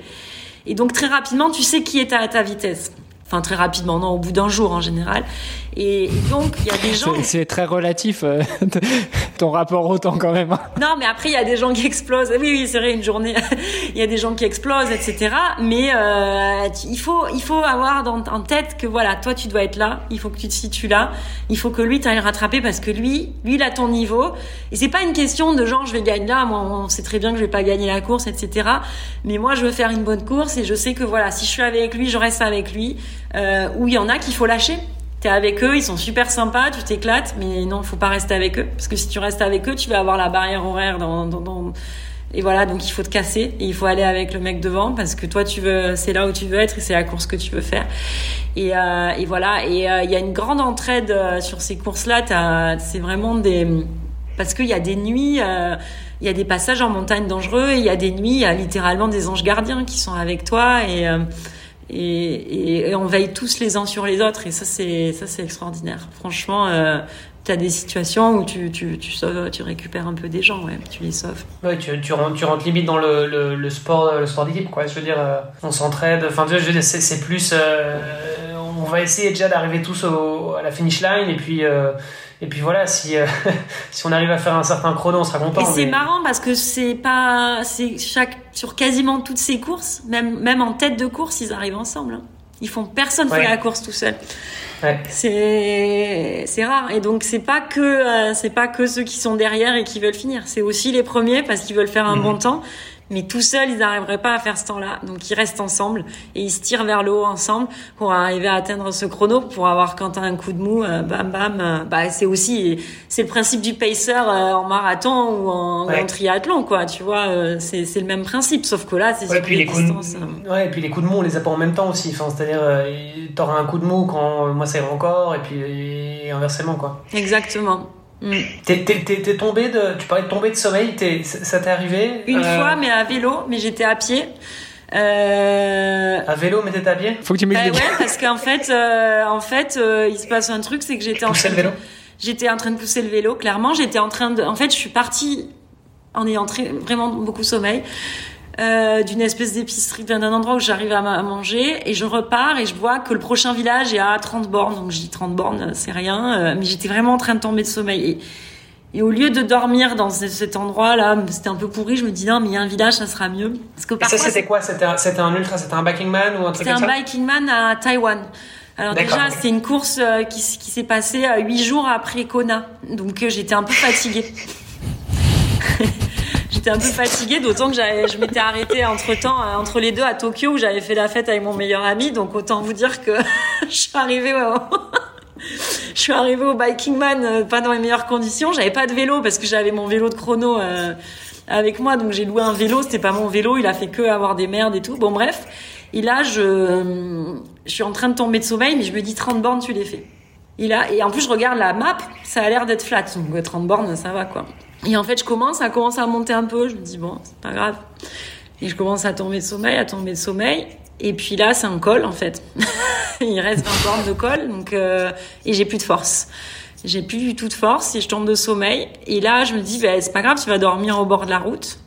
Et je me rends compte qu'en fait, la route n'a pas de bas-côté. C'est, c'est un fossé. Donc, c'est impossible de dormir. Et en plus, c'est la jungle, quoi. Il y a plein de, enfin, il y a plein d'animaux et tout. Je peux pas dormir dans un bas-côté. Et puis, c'est dangereux quoi. Donc euh, là, j'ai aucun choix en fait. Soit je fais demi-tour, euh, soit je, je, je, tiens pendant ces deux heures. Euh, et là, en fait, je me rends compte que même le col, il est vraiment, il commence à être à 10, 12. Et je me mets à marcher à côté de mon vélo, parce que je pousse, parce que je peux plus du tout pédaler. Et là, j'ai envoyé des messages à mon coach et je lui dis mais c'est fini, je vais, je vais mourir, je vais mourir de sommeil comme dans la torture en fait. Et j'ai compris qu'on torturait les gens comme ça en les empêchant de, de s'endormir. Non, mais c'est vrai. Et franchement, et c'était horrible. Je lui disais, euh, je lui disais, c'est fini cette fois. cette fois, on est allé trop loin dans les conneries. et, je, me rappelle, j'ouvrais la carte pour voir si ça allait descendre à un moment. Et bam, j'avais la tête qui tapait sur mon vélo comme ça parce que je, je, je sur le guidon. Est-ce que j'ouvrais la carte et je tombais en fait de sommeil. Et à un moment, au bout de deux heures, je, je vois un espèce de rond-point, mais c'était un rond-point plat, quoi, avec juste des plots autour. Et là, je me suis mis au milieu, j'ai pris une couverture de survie et j'ai dormi. Je suis même pas, j'ai même pas réussi à aller jusqu'au village. J'ai dormi euh, trois quarts d'heure et après ça allait. Mais euh, tomber de sommeil, ça m'est arrivé, oui, euh, oui, ça arrive. Mais quand, quand, tu, quand tu tombes de sommeil, en, en général, tu te, enfin, je veux dire, tu, tu te réveilles, enfin, c'est, tu te rends compte que tu es tombé de sommeil, éventuellement tu fais une chute, si tu à vélo, bon, ça oui. Mais je veux dire, c'est, pas tu tombes de sommeil et puis tu restes inconscient. Bon, non. si la chute était. Ça te réveille en fait, ça te réveille. C'est ça, ça, te réveille. c'est, un choc et ça te réveille. Après, ça veut pas dire que. Tu tapes un truc et tu tapes un truc et bam. Et euh... C'est ça. Ouais. Et, parfois, c'est juste euh, les petits graviers sur le bord de la route qui font que tu sens qu'il y a des petites vibrations. Tu voilà. te dis, ah, merde, en fait, c'est comme quand tu t'endors en bagnole, hein, euh, c'est pareil. Hein. C'est la même chose. Hein. Donc ça, c'est des choses qu'il faut gérer. Moi, j'ai appris à gérer un peu mieux. Euh, c'est-à-dire que, euh, alors, on te dit qu'il faut dormir quand t'as sommeil. Donc c'est ce que j'essaie de faire maintenant en, ultra trail. Mais par contre, quand même en montagne, j'anticipe un petit peu. Euh, j'anticipe un petit peu. Euh, voilà, comme je l'ai dit tout à l'heure, s'il y a un col, j'anticipe un petit peu. Et, euh, et puis en ultra à vélo, voilà, ça fait un moment que j'en ai pas fait, mais je pense que je gérerai aussi différemment maintenant. Pas pousser, pousser, pousser, tu vois, parce qu'en fait, le temps que tu perds quand t'es épuisé ou t'avances plus, que tu roules, t'es à, sur du plat à 18. Ouais, t'es plus productif, quoi. Ça sert à rien. Il vaut mieux t'arrêter, dormir et là repartir. Bah, c'est comme quand tu bosses d'ailleurs. Enfin, je veux dire, tu bosses, ça fait 10 heures que t'es devant ton ordi, euh, euh, t'as pas pris de pause. Bon, bah, forcément, t'es plus productif. Donc, euh, il vaut mieux que tu fasses une bonne pause. Tu vas t'aérer, euh, tu, tu fais autre chose, tu fais une power nap, n'importe quoi, mais au moins tu seras plus productif après, quoi. C'est ouais, pareil. C'est la même chose. Et, euh, et, ouais, ouais, l'ultra à vélo, euh, c'est intéressant aussi. Mais c'est vrai que moi, maintenant, en fait, si tu veux, une fois que j'ai découvert l'ultra à vélo, euh, j'ai compris que je pouvais faire du vélo toute seule. Et en fait, je me suis un peu affranchie des courses et j'ai fait mes propres défis moi-même. Et euh, ça, c'est encore autre chose. Mais du coup, ça te permet de faire que ce que tu as envie.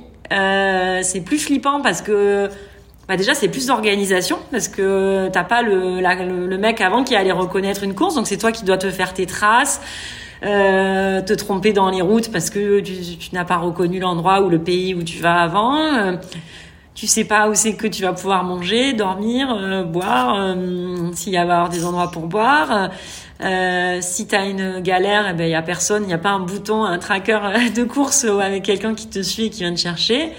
Euh, mais en revanche, c'est la vraie aventure, quoi. Et, mmh. et ça, j'ai découvert ça, j'ai adoré. Euh, avec Steven, on a fait beaucoup d'aventures en haute altitude aussi. Ça, c'est hyper intéressant.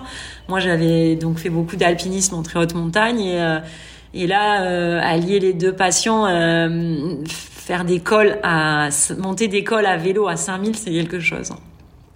Parce qu'en fait, euh, bah, c'est un des cols normaux, quoi, genre un col des Alpes à 12%, quoi. Sauf que tu commences ton col, euh, t'es déjà à 4005, donc t'es déjà là au niveau du Mont Blanc. Et, euh, et tu montes à 5004, 900 mètres de D+, c'est comme si tu respirais dans un sac de... et c'est fou, quoi. C'est un effort qui est vraiment intéressant. Et, et, ouais, c'est vraiment le moi le cyclisme en haute altitude, je pense ça vraiment passionnant. Mm. Alors, j'avais une question par rapport euh, au fait de tomber de sommeil, comme tu disais. Je voulais compléter un petit peu euh, le sujet, mais très rapidement. Euh, on parle aussi de plus en plus, et notamment on en parle dans le, dans le livre qu'on a coécrit avec Olivier et d'autres super auteurs, de cet état de flow. Comment est-ce que quand c'est tes premières expériences, tu fais un peu la différence entre l'état de flow où c'est un espèce d'état de, conscience modifié. Euh, parfois même, tu peux te, te, voir en train de faire du sport, et puis euh, ce moment où, euh, où tu sens que tu tombes de sommeil, ou même tu le sens pas, c'est juste la chute qui te réveille. Au début, tu sais pas, voilà, tu fais pas la différence, tu comprends pas ce qui t'arrive. Hein. Et justement, c'est là où tu pousses, tu pousses, et, euh, et en fait, après, quand tu as l'expérience, euh, tu sens que ça commence à venir, tu le vois arriver, et c'est là où tu dis bon, là, je dors parce que sinon, je vais me retrouver en difficulté et je vais perdre du temps. Et, euh, et il faut pas te retrouver sur ton vélo à, à, à 8 km heure en train de t'endormir, ça sert à rien, ça sert à rien. Comment est-ce que tu anticipes ces moments-là? Parce que finalement, bon, faut, faut, faut, bien connaître son corps et je pense que ça, ça on, on, a chacun nos limites un petit peu, euh, elles, sont, elles sont différentes pour chacun.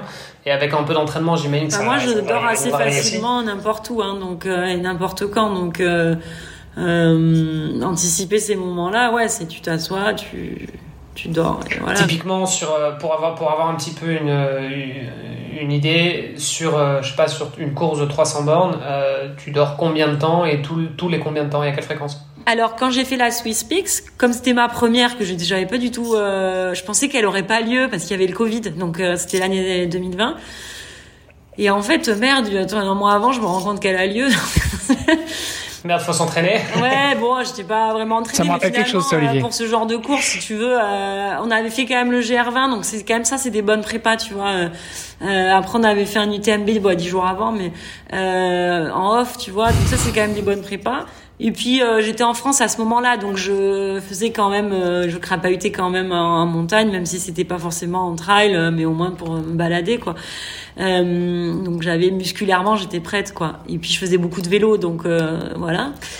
mais je me suis dit, j'ai pas envie de rater cette course, j'ai envie que ce soit doux, que ça se passe bien, parce qu'en fait, c'était l'année du Covid, c'était vraiment la merde dans ma vie et et je me suis dit, cette course, j'ai envie qu'elle se passe euh, smooth et que, voilà. Et, euh, et mon, ma target, euh, c'était à chaque base de vie, je passe 4 heures. Donc, c'est-à-dire, je rentre dans la base de vie, 4 heures après, je suis ressortie. Donc, je mange, je me douche, je me change et, et je dors. ça peut paraître énorme, mais c'est finalement, ça m'a quand même permis de finir plutôt bien euh, la course dans le classement. Et, euh, donc ça, c'est euh, hyper confort. Alors surtout que la course, la Swiss Peak, si tu veux, à l'orga, c'était génial. Donc tu avais des infrastructures top, des vrais lits pour dormir et tout. Donc ça c'était top. Et donc là la course elle s'est super bien passée parce qu'à chaque fois que je repartais d'une base de vie j'étais neuve si tu veux. J'ai quasiment jamais dormi. Quasiment jamais dormi entre les bases de vie. Non. Et par contre, donc le Tour des Géants, euh, cette année, j'ai dit bon, bah cette année, on va essayer de, faire un meilleur euh, chrono. Donc on va gratter un peu sur les bases de vie et les dodos. Donc j'avais dit c'est 1h30 là, euh, dodo et, et manger et tout ça. Sauf que bah, l'Italie, euh, l'organisation italienne, c'est pas l'organisation suisse. Le Tour des Géants, j'étais, j'avais vraiment envie de le faire parce que c'était une course mythique. Par contre, c'est une organisation de merde, quoi. Et, euh, et donc, t'arrives au ravito, euh, bah, déjà comme euh, il laissait personne des assistances venir les vous aider, donc le, la première, deuxième, troisième base de vie, ça va, mais à la quatrième, t'es plus du tout capable de, de porter ton sac. Parce que c'était un sac avec toutes tes affaires, mais moi, j'étais même plus capable de porter mon sac, d'aller l'amener, de, de te changer. T'arrives même plus à te changer parce que tu sais, t'as des, des, t'as des brûlures partout. Euh, euh, enfin voilà, tu vois, et t'as besoin d'une assistance. Et, euh, et là, t'avais pas l'assistance à cause du Covid. Ils étaient là, mais ils pouvaient pas toucher, te toucher ou toucher les affaires. Et euh, la bouffe, c'était toujours la même chose. Donc il y, a plein de gens qui ont été malades aussi parce que si tu veux, tu manges à la fin de manger euh, le même bout de jambon et le même euh, fromage et, la polenta froide, voilà. Et ça, comme les assistants pouvaient pas venir, tu pouvais pas avoir de bouffe de l'extérieur. Donc mine de rien, c'est c'est challenging et euh, bah, aucun endroit pour euh, dormir ou des, des espèces au mieux dans certaines bases de vie des lits de camp. Mais moi il y a des bases de vie où ils m'ont dit ouais tu peux dormir dans deux heures. Non mais les gars dans deux heures je suis repartie quoi. Et donc là je me suis mis sur euh, par terre. Une, ça a fait rire tout le monde parce que Steven me prenait en vidéo où, où j'ai dit je m'en fous et je me mets et il y avait du monde partout. Il y avait un banc avec des gens assis et je me suis mis sous le banc et j'ai dormi là. J'étais trop bien. Et de toute façon, euh, quand tu arrives dans ces états-là, euh, tu dors n'importe où. Hein. Enfin, je moi, je m'en fous, je leur ai dit, mais moi, je m'en fous, je me, je, me mets en boule là sur vous, madame. non, tu peux pas rester là. Non, mais. Enfin, bref, c'était vraiment une orga compliquée. Et, euh, et, et, voilà. Et donc là, euh, j'ai beaucoup gratté sur les temps de dans les bases de vie. Surtout que c'est pas des bases de vie où tu avais envie de traîner.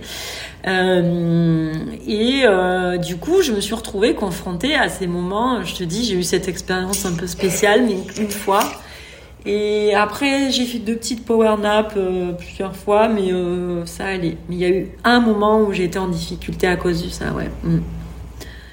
Et je m'en suis voulu parce que je me dis, mais t'as plus le droit maintenant avec ton expérience, t'as plus le droit de te retrouver dans ces situations-là. Et en fait, euh, c'est vrai que l'ultra, c'est quand même, enfin l'ultra, bah, le sport en général, c'est des leçons à chaque fois. Hein, et on, on, tire beaucoup d'expérience de chacune de nos, nos, aventures ou de courses. Mais, euh, mais l'ultra, t'apprends vraiment euh, hard way, quoi. Hein. C'est vraiment, ouais. Tu payes très cher tes erreurs, quoi. Mmh. Bon alors, on a repassé en revue avec toi ta vie sportive. Euh, tu nous as parlé de course à pied, euh, d'ultra cyclisme, d'ultra course à pied, d'ultra trail, euh, évidemment de, de triathlon, de 73 et d'Ironman. J'ai l'impression que plus ça va et, plus tu vas euh, au feeling en fait, à la découverte de l'aventure qui va te qui va te faire plaisir, qui va te faire vibrer, qui va te permettre de sortir un petit peu euh, du carcan habituel. Comment justement tu fixes tes prochaines aventures et puis euh, bah là, quelles sont les prochaines? Bah avant c'était vraiment très organisé et très anticipé parce que bah, j'avais vraiment, surtout voilà, au Qatar, j'avais une vie vraiment très rangée, très. Et puis il y a eu le Covid qui a un peu foutu le bordel là-dedans. Euh, J'avoue qu'aujourd'hui, euh, ça a pas mal changé de choses. euh, donc, mes prochaines échéances, bah, marathon des sables en avril, parce que j'aime bien aussi faire des courses. Donc, même si je fais des aventures, j'aime bien aussi faire des courses. Normalement, j'avais un projet ici en Arabie Saoudite euh, traversé, mais là, bah, c'est compliqué parce qu'en fait, voilà, quand je planifie des aventures euh, perso qui sont pas des courses, bah, il faut euh, une logistique, euh, c'est compliqué. Enfin, même, si tu fais en autonomie, il faut quand même préparer avant ton truc. Et, notamment en Arabie Saoudite où il faut des autorisations pour pas mal de choses. Et là, ça commence à me chauffer un peu parce que ça fait vraiment longtemps que je travaille dessus, que je fais plein de choses et je pense que je vais mettre ce projet en suspens et donc euh, en gros j'ai 15 jours pour euh, trouver un plan B. Donc là je suis euh, avec des gens actuellement au Kazakhstan en train de discuter avec eux, avec le consul du Kazakhstan à Riyad. donc je sais pas ce que ça va donner, si ça va aboutir ou pas. Ça part un peu dans tous les sens. C'est souvent ça naît d'une photo que j'ai vue sur Instagram ah ça a l'air beau cet endroit euh, et je commence à creuser et, euh, et je creuse et euh, parce que enfin ça a l'air beau j'ai jamais vu. Parce que c'est sûr qu'il y a des endroits j'aime bien aller dans des endroits qui me font rêver ou qu'on voit dans plein d'endroits. J'aime bien l'idée de ouais tiens ça je l'ai vu parce que je me dis que si tout le monde y va aussi c'est qu'il y a une raison et souvent c'est le cas euh, mais j'aime bien aussi l'idée de découvrir euh, des endroits et moi de les faire découvrir aux gens. Et euh, mais du coup ça c'est toujours euh, beaucoup plus complexe hein, forcément. Donc souvent j'essaie d'embarquer Steven dans mes plans mais c'est laisse tomber c'est trop compliqué. c'est vrai que c'est jamais simple. Donc euh, voilà, j'essaie de nouer des contacts. Ben là, typiquement, je me dis tiens, euh, le Kazakhstan, je l'avais en tête, euh, donc je contacte des fédérations cyclistes. je contacte ben là le consul pour qu'il me donne des contacts. j'essaie d'aller sur les sites ben, de gens qui ont fait du voyage à vélo pour voir un peu les routes qu'ils ont pris. et j'essaie de me tracer un itinéraire et après d'établir un le meilleur temps que je pourrais établir entre les deux distances, entre les deux points. Et parce que tu voudrais faire quoi en fait? C'est quoi ton projet? C'est de traverser le Kazakhstan? Non, là euh, c'est un projet d'une boucle en fait euh, qui partirait donc de Almaty et euh, qui irait au Kyrgyzstan. voilà, dans les montagnes qui sont par là. Donc c'est autour d'un lac. En fait, c'est 800 bornes, mais dans 800 bornes, plus que ça, 1000 bornes, mais il y a du gravel. Donc ça, Du coup, je sais pas si c'est jouable. Euh, donc là, mon dossier est en train de passer devant la commission Covid, parce que personne peut rentrer au Kazakhstan si on n'est pas passé devant la commission Covid. Donc euh, voilà, bref. Euh, il y, a une course d'ultra. oui, la Silk Road. VTT. Ah, oui, c'est ça. Ouais, mais bon, donc en fait, du coup, il y a une partie de mon projet qui est là. Euh, mais sinon, j'aime bien aussi des projets qui ont un sens historique. Et là, euh, c'est vrai que ce projet, euh, il n'a pas trop de sens à part juste être autour de là. Donc, mon projet en Arabie Saoudite, c'était de, enfin, c'est toujours parce que je vais pas le faire peut-être maintenant, mais je le ferai un moment. la route de l'encens, qui était la, la route où les chameaux ramenaient l'encens depuis le Yémen, enfin depuis Oman au Yémen et ensuite jusqu'à Petra en Jordanie et ensuite euh, même jusqu'en Égypte. Donc euh, c'était, je trouve ça intéressant. Il y a plein de civilisations qui sont passées sur cette route. Euh, voilà, c'est des projets qui ont, qui ont du sens. Et puis quand tu travailles dessus, ben, tu apprends plein de trucs, euh, d'anecdotes croustillantes, d'histoires. Et, Et du coup, bah, je pense qu'au moment où tu fais le projet après, bah là, quand je le ferai, ça me fera vraiment plaisir de, de, prendre cette route, quoi, parce que j'ai beaucoup travaillé dessus. mais bon, ça, ça, ça va venir. Donc voilà, ces projets-là, c'est toujours long, c'est compliqué. les contacts, souvent, c'est galère parce que les gens, ils comprennent rien à ce que tu veux faire. Euh, et puis voilà, tu, tu, tu, tu veux que les gens ils t'aident, mais tu veux pas non plus avoir d'assistance parce que tu veux faire cette supported, euh, ou alors que t'as pas assez d'argent pour payer euh, le peu qu'ils peuvent fournir. Donc euh, ouais, c'est beaucoup de boulot, surtout dans des trucs qui ont jamais été faits. Euh, mais c'est c'est intéressant, mais ça me prend euh, pas mal de temps. Mais mais ouais, c'est chouette, j'apprends pas mal. Donc c'est pour ça que je fais aussi des courses parce que euh, voilà, je paye mon entrée. Il y a quelqu'un qui a fait la course, il y a quelqu'un qui a tout géré pour moi. tu suis les flèches quoi. C'est facile. Donc entre guillemets. Marathon des sables, j'avais pas spécialement envie pour le moment de le faire. Mais en fait, je me suis quand même rendu compte euh, cet été, je me dis, tu fais des courses en montagne alors que tu vis dans le désert. Tu sais pas combien de temps tu vas rester au Moyen-Orient. Il est peut-être temps de faire le marathon des sables tant que tu peux t'entraîner dans des, dans des conditions idéales. c'est limite trop facile là pour toi. Il faut que tu fasses le marathon des sables quand tu seras revenu en France et que tu habiteras dans les montagnes. Euh, ouais, c'est ça. Non, mais j'aimerais bien, euh, du coup, bien le préparer pour essayer bah, de faire un bon chrono, ouais. Ouais, j'aimerais bien faire une bonne course au marathon des sables, donc je vais bien le préparer, ouais. Et Perrine, parce que du coup, comment tu. Bon, tu, tu es très équilibré sur les trois sports. En gros, là, tu nous dis que tu prépares le marathon des sables, euh, une boucle au, Kazakhstan à vélo de, plus de 1000 km en gravel, et la traversée de la Manche. Euh, Est-ce qu'il y a des années où tu te dis, euh, je me concentre sur une des disciplines parce que voilà, je vais en avoir besoin, ou bien tu es vraiment tout le temps, euh, tout le temps, tout le temps sur les trois disciplines à fond ben Moi, clairement, c'est la meilleure recette pour pas réussir. Si tu veux, quand tu fais ce que je fais, euh, c'est vraiment pas ce qu'il faut faire. c'est pour ça que je te pose la question. Tu as tout à fait raison. Sauf que euh, j'arrive pas à me concentrer sur un truc. la boucle à vélo, bon, déjà, c'est pas encore sûr, mais bon, la boucle à vélo, c'est maintenant. Donc, si tu veux, en gros, c'est bien parce que ça va me faire euh, le vélo quand même mine de rien euh, au final euh, c'est vraiment utile pour la course à pied euh, puis là, c'est pas une course, donc j'ai pas, j'ai pas besoin. Oui, non, bien sûr, c'est l'entraînement croisé, mais bon, au final, c'est quand même. après, donc après ça, là, je vais me mettre à fond dans, dans le marathon des sables. Et tu te prends combien de temps tu, tu, tu, tu, te mets combien de temps pour préparer un marathon des sables, par exemple? Oh bah, je sais pas, je vais me mettre. Déjà, c'est beaucoup, hein, décembre, janvier, février, mars. C'est, ça fait beaucoup. Hein. non, mais j'ai des trucs entre temps, mais des de, de, de, course à pied. Donc, euh... bon, enfin, 3-4 mois pour préparer un, ultra, euh, c'est beaucoup. En même temps, c'est pas non plus. Euh, Enfin, il y a des gens qui vont préparer ça sur deux ans, quoi. Bah, ça dépend si je vais le gagner ou pas. Euh, je vais donc. Euh, mais non, il y a des gens qui veulent juste le terminer et qui ah. le préparent quand même sur deux ans. Non, le terminer. Euh, enfin, après, on n'en sait rien. Cette année, regarde, ça a été super dur. Il y a eu 50% d'abandon. Mais bon, normalement, le, terminer, bah, il y a les, surtout le marathon des sables. Mais non, là, moi, si je le prépare pendant 4 mois, j'espère faire un bon chrono parce que je pense que c'est rare que j'ai préparé 4 mois un événement, hein, je te le dis.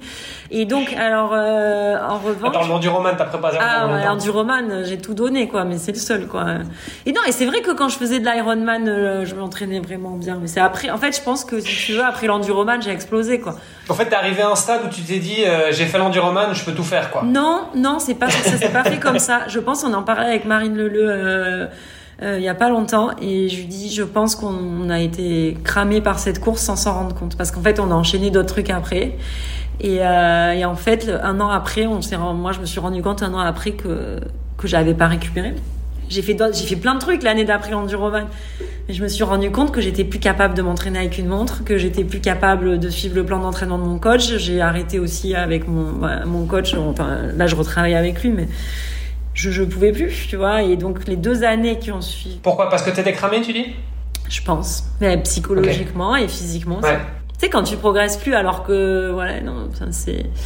Et en fait, euh, personne l'avoue parce que si tu veux, moi, je fais plein de trucs et tout le monde me dit, ah, mais tu te blesses pas, machin. Mais j'ai commencé le sport à 35 ans si je continue comme ça à 45 ans, je suis, je défoncée, quoi. Tu vois, il y a plein de gens qui, enfin, je pense qu'il faut faire attention aussi. Maintenant, je prends beaucoup plus de temps de repos aussi quand même, quoi.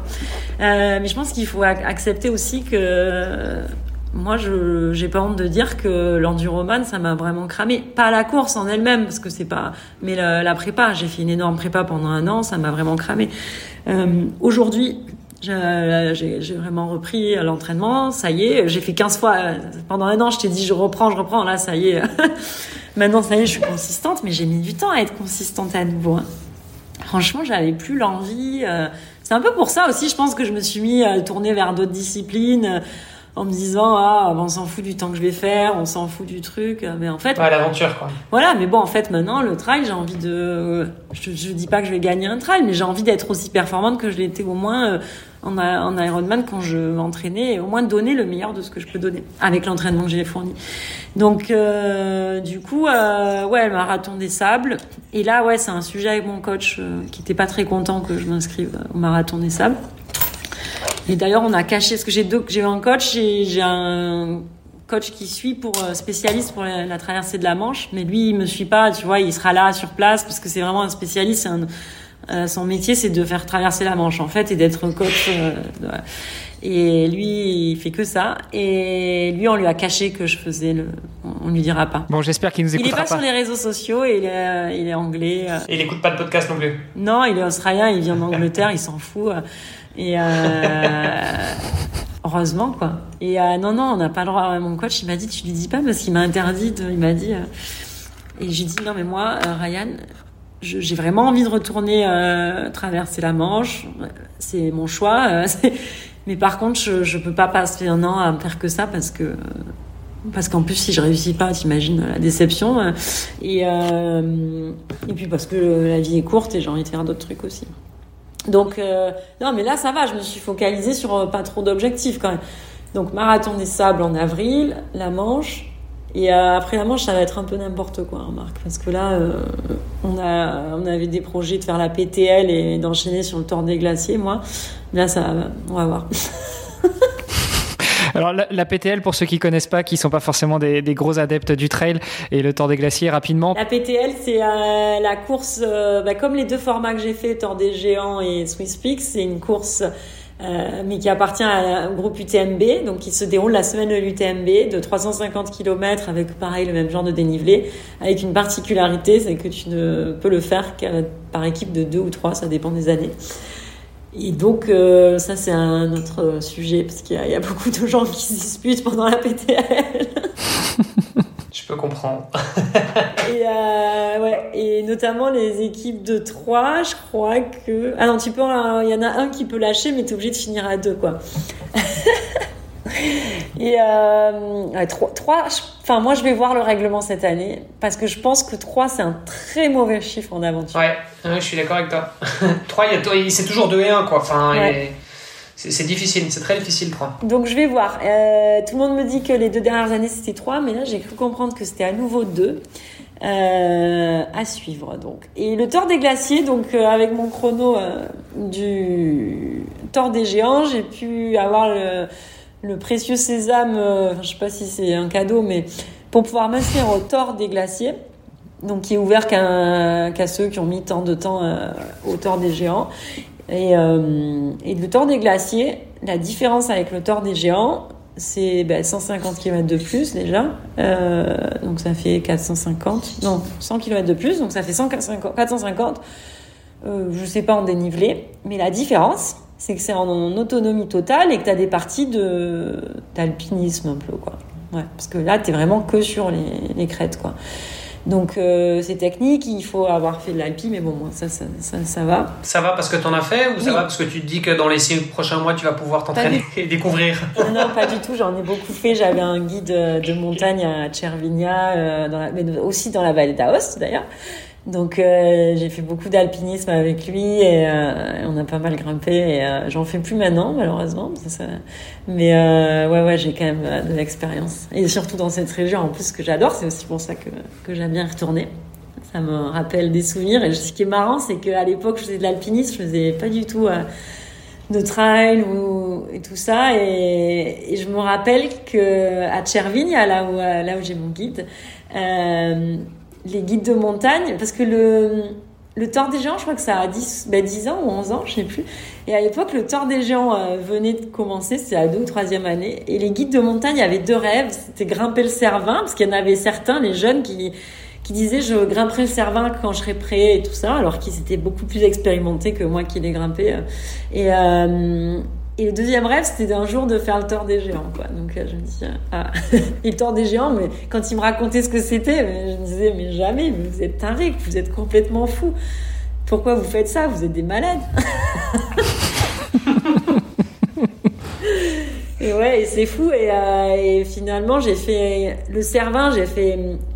Il a, mon guide a mis très longtemps à me laisser le faire, en fait. Euh, et j'en voulais euh, parce que je me sentais prête et je pense que je l'étais, mais il me disait tu le feras quand tu seras vraiment euh, et en forme et, et, vraiment euh, qu'on fasse ensemble une bonne course.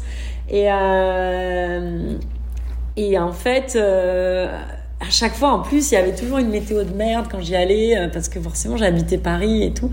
Et puis, je suis partie au Qatar et, euh, je me dis, je ferai jamais le Cervin, quoi. J'avais fait tous les sommets autour, quoi. Mais, mais par contre, entre temps, j'avais acquis vachement d'expérience, si tu veux. Euh, donc ça c'était cool et, un jour je, rentre je me rappelle je, rentre à Montpellier pour les vacances j'habite au Qatar et je vais en, en Espagne avec des copines pour un week-end copine et là il m'appelle il me dit il y a une fenêtre demain je me dis, mais attends, je suis en Espagne.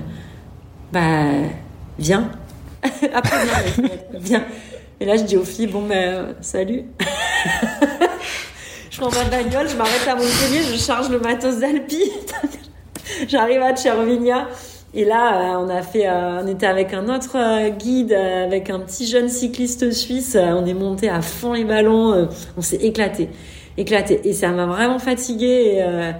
C'était vraiment physique, quoi. J'aurais pas cru parce que j'avais déjà je veux dire quand j'ai fait le Mont Blanc j'étais pas fit on l'a fait plan plan euh, voilà c'est mais là on l'a vraiment fait en mode course de montagne quoi. Euh, on n'a pas fait euh, Kylian Jornet hein, on, on était en alpinisme mais vraiment euh, rapidement et tout. Et, euh, et c'était vraiment incroyable. Et c'est vrai que c'est un sommet qui est qui est mythique et c'est un de mes plus beaux souvenirs d'Alpi, finalement plus que mes des sommets à 6000 ou 7000. Mais ouais, c'est vraiment chouette quoi. Et donc euh, pour le tort des géants, il faut avoir un peu d'expérience euh, d'alpinisme, il faut euh, et surtout, je pense qu'il faut supporter la solitude pendant pendant quatre jours. Et, et tu sais, quand je faisais le tort des géants, y a, on a croisé des gens qui faisaient le tort des glaciers. Et ils venaient nous parler, nous coller un peu. on disait ça va. Ouais, on se fait chier là.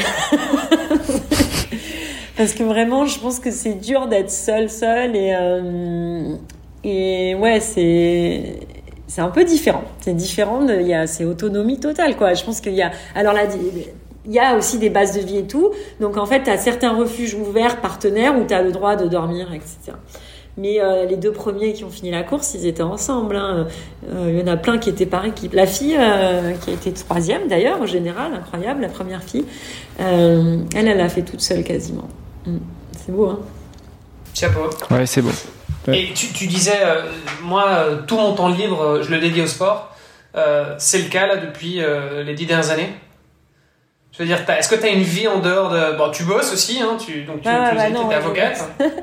ouais, je bosse. Euh, en revanche, j'ai mes amis euh, expats sont des amis dans le sport. Donc j'ai une vie sociale. euh, mes amis expats sont des amis dans le sport, donc euh, je les vois quand je fais du sport. Et puis ma famille, je les ai fait venir aux courses. Ils sont trop contents parce que ça leur rappelle quand j'étais petite et qu'ils venaient au cheval. Donc par exemple, et en plus ils aiment bien l'Ironman, c'est toujours dans des super endroits. Euh, L'UTMB, alors là ils sont contents parce qu'ils passent la semaine à Chamonix. Sauf que bon après, bah, le problème c'est qu'après la course, ils me voient, je tombe par terre de sommeil. ah ben on est content de t'avoir vu, Perrine. je suis dans des Pas quoi. Ouais, j'ai mon père qui me porte jusqu'à l'hôtel et tout. Il me dit, oh là là, c'était quand même, t'étais moins fatigué quand tu faisais du cheval, quand même. je me rappelle, mais là, une fois où j'ai vraiment fait la totale, c'est l'Ironman de Lanzarote. j'ai tout donné, j'ai tout donné parce que je voulais, je voulais un podium, j'ai pas réussi. J'ai tout donné, j'ai, tellement tout donné que j'ai fait la fracture de fatigue sur la course et tout, quoi. Et j'étais déshydratée, j'en pouvais plus, je finis la course. Et là, mon papa était là et, Et il me monte dans la voiture et je lui dis arrête-toi, je vais m'évanouir. Il me dit bah t'es assise. ah non mais là, ça va pas du tout, je vais m'évanouir. J'ai ouvert la porte, je me suis allongée au milieu de la route. Arrête, tu me fais honte. Sais, il est médecin, il a l'habitude de me voir dans des états comme ça et tout. Arrête, tu me fais honte. Il me remet... Les gens, ils venaient me chercher. Vous voulez une ambulance, madame? Il disait non, je suis docteur. Il me remettait dans la voiture. Il fait tu étais pénible, hein, maintenant tiens-toi bien. Moi, j'étais mais morte de truc. Je crois que je me suis cassé le péroné. Fait mais non, t'as fait une fracture de fatigue, c'est tout, c'est pas grave. Enfin voilà, donc c'est euh, donc ma famille vient en course. ils sont très contents, ils adorent partager ces moments-là. Euh, ça avait été super d'ailleurs le Norseman aussi d'ailleurs, euh, ça c'est cool. Malheureusement, bon, ils sont un peu trop âgés pour faire l'assistance, mais ils sont quand même là avant, après, et ils essaient de passer aussi sur des étapes. Et, euh, et mes copines, euh, ma bande euh, d'amis, bah, je les vois beaucoup moins, ça c'est sûr, mais on est, elles suivent toujours, enfin voilà, on se suit nos vies et tout ça. Quand je suis à Montpellier, je les vois, mais c'est vrai que voilà. Mais par contre, je suis jamais partie en vacances pour faire autre chose que du sport ou un projet. De temps en temps, je me dis bon, allez là.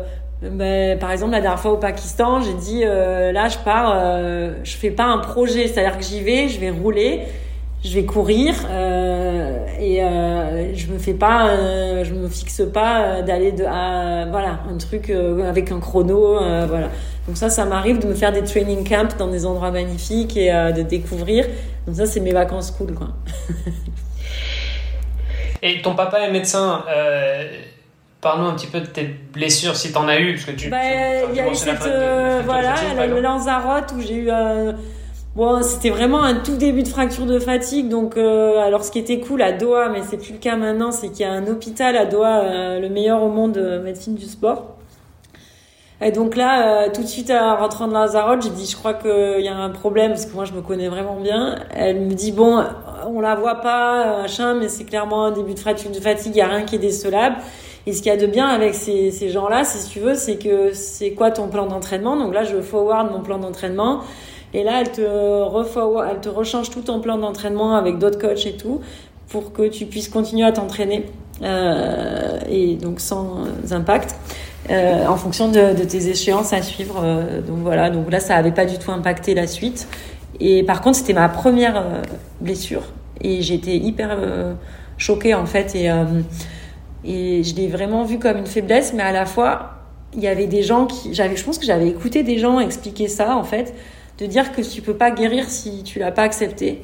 Et, euh, et tout de suite, je suis allée tout de suite euh, en rentrant le lendemain. J'étais, euh, j'ai dit voilà, je suis blessée. Euh, dans ma tête, c'était voilà, je suis blessée. euh, il faut arrêter mes, ma, ma saison et tout. C'est comme si j'étais une grande athlète, mais bon, bref. Et en fait, elle dit non, euh, et voilà, et c'est les médecins qui ont pris le truc et tout. Et en fait, effectivement, j'ai jamais eu euh, mal à, ce, à cet endroit-là. Après, j'ai eu des fractures de, sur des chutes. Euh, la clavicule, euh, la tête radiale, euh, des côtes plein de fois, un trauma crânien. euh, ça, c'est des chutes à vélo, des petites chutes, quoi. Mais bon, moi, suis plus, j'ai plus 20 ans, donc je me casse assez facilement dès que je tombe. Euh, mais sinon, blessure, blessure, euh, non, pas trop. Mm. J'ai quand même la chance, ouais. Ouais, parce que c'est pas parce que c'est vrai que enfin, sur des distances comme ça, on pourrait s'attendre à avoir pas mal de, Non, de j'ai- blessures. Ben là, tu vois, répétition, des euh, trucs. euh, J'avais un à l'UTMB, j'ai fait un petit une petite périostite, j'ai senti là devant. Euh, elle est revenue me hanter sur le tort, mais elle m'a pas empêché euh, de finir. Et, et ouais, j'ai flippé parce qu'en fait, si tu vas à l'UTMB pour le coup, j'étais pas du tout cette année. J'avais fait, j'étais bien entraînée, mais j'avais pas fait de montée de descente du tout parce que j'étais en Arabie. Et en fait, euh, j'ai cru qu'en faisant de beaucoup de PPG, ça suffirait. Et en fait, Ouais. pas du tout. Pas du tout. Tu peux pas compenser, même en faisant toute la PPG du monde, tu- il faut que tu ailles faire des montées et des descentes, quoi. Parce que tes quadrilles, euh, ton, ton, ta muscu, euh, ça, ça va pas être pareil. Et heureusement que du coup, j'ai fait l'UTMB euh, parce que ça m'a permis de finir le tort. Mais le problème, c'est qu'à l'UTMB, sur les dix derniers, j'ai senti un début de périostite et je l'ai ressenti euh, sur le tort. Mais euh, bon, elle m'a pas du tout empêché de finir. Euh, Ça, fait mal, hein, mais, mais si tu sais que c'est des blessures qui sont pas. voilà. c'est pas un TFL où vraiment là les gens ils peuvent pas descendre quoi. Tu les vois, hein, les gens qui ont le TFL sur la fin, ils sont debout sur leur bâton. c'est horrible quoi. Mm. Ouais. Euh, non, je confirme. Ça veut dire que tu peux arrêter. quoi. Tu bouges plus quoi. non, c'est clair. Mm. J'avais aussi une petite question. Euh, encore une fois, quand on tape Perrine Fage sur les réseaux ou quand on te suit, toi, forcément, à un moment, on tombe sur Steven Le Yarrick. Quand on suit Steven, forcément, à un moment, on tombe sur toi, Perrine. Euh, euh, quelle relation vous entretenez au niveau du sport? Parce que vous êtes souvent liés dans les différents projets, alors que ce soit euh, physiquement, Steven vient te soutenir, toi, tu viens soutenir Steven, ou alors euh, même, franchement, quand on vous suit, bah, Steven dit qu'il était en, il, a pas arrêté d'échanger avec toi, notamment sur sur sa traversée de la Namibie où vous avez beaucoup échangé. Euh, pareil, tu nous as dit à plusieurs reprises que tu échanges beaucoup avec Steven. Donc, qu'est-ce que vous vous apportez mutuellement dans le sport? Bah lui, il a vraiment euh, déjà avec le vélo, il a une expérience de cycliste. C'est un cycliste quoi. Il est né sur un vélo, euh, il sait ce que c'est. et moi, je sais pas faire du vélo. Je veux dire.